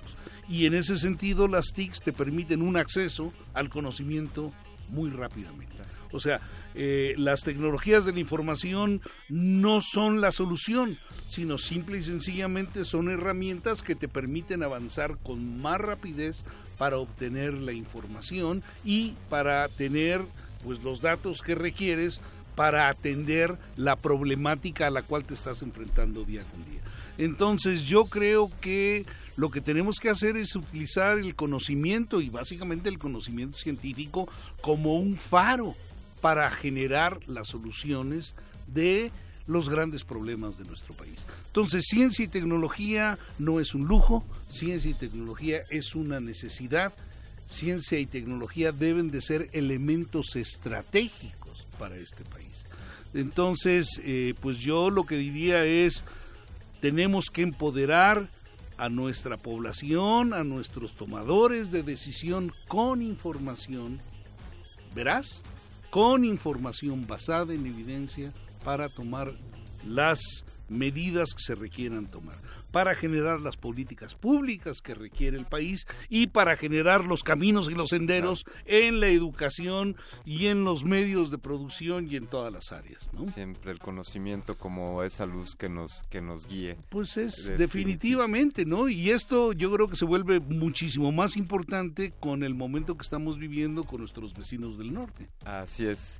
Celebramos este momento, doctor José Franco, y agradecemos, agradecemos profundamente que nos haya acompañado esta noche aquí en la cabina de Resistor. Pues el agradecido soy yo y me encantaría que pudieras dar la eh, el link para la agenda eh, iberoamericana que mencionó este Sergio, porque ahí hay yo creo que ese ha sido un ejercicio muy importante justamente para empoderar a la sociedad Es- con conocimiento. Lo estamos compartiendo en Twitter, es www.agendaiberoamericana.org. Exacto, Agenda Iberoamericana en una sola palabra, punto .org.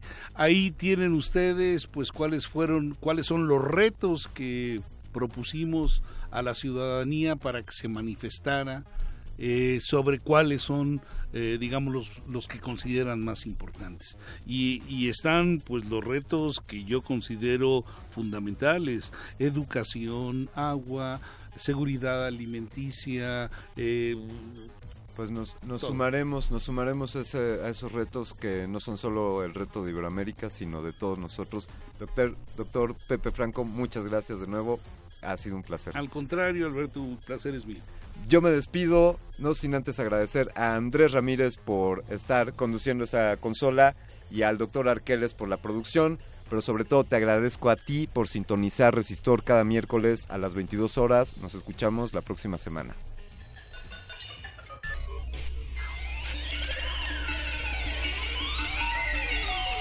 La inoculación simbiótica de conocimiento ha finalizado. Esperamos aprender más de ti en un futuro cercano. Buenas noches. Resistor.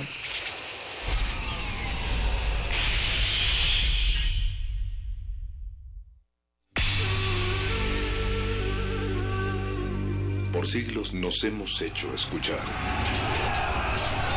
Nacimos como parte de esa inmensa mayoría. Hablar, Escuchar, debatir, proponer, cuestionar.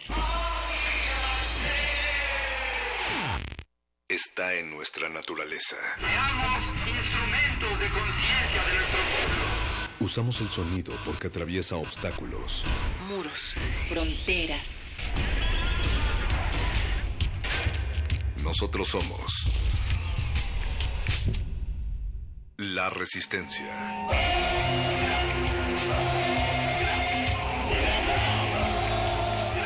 Resistencia modulada.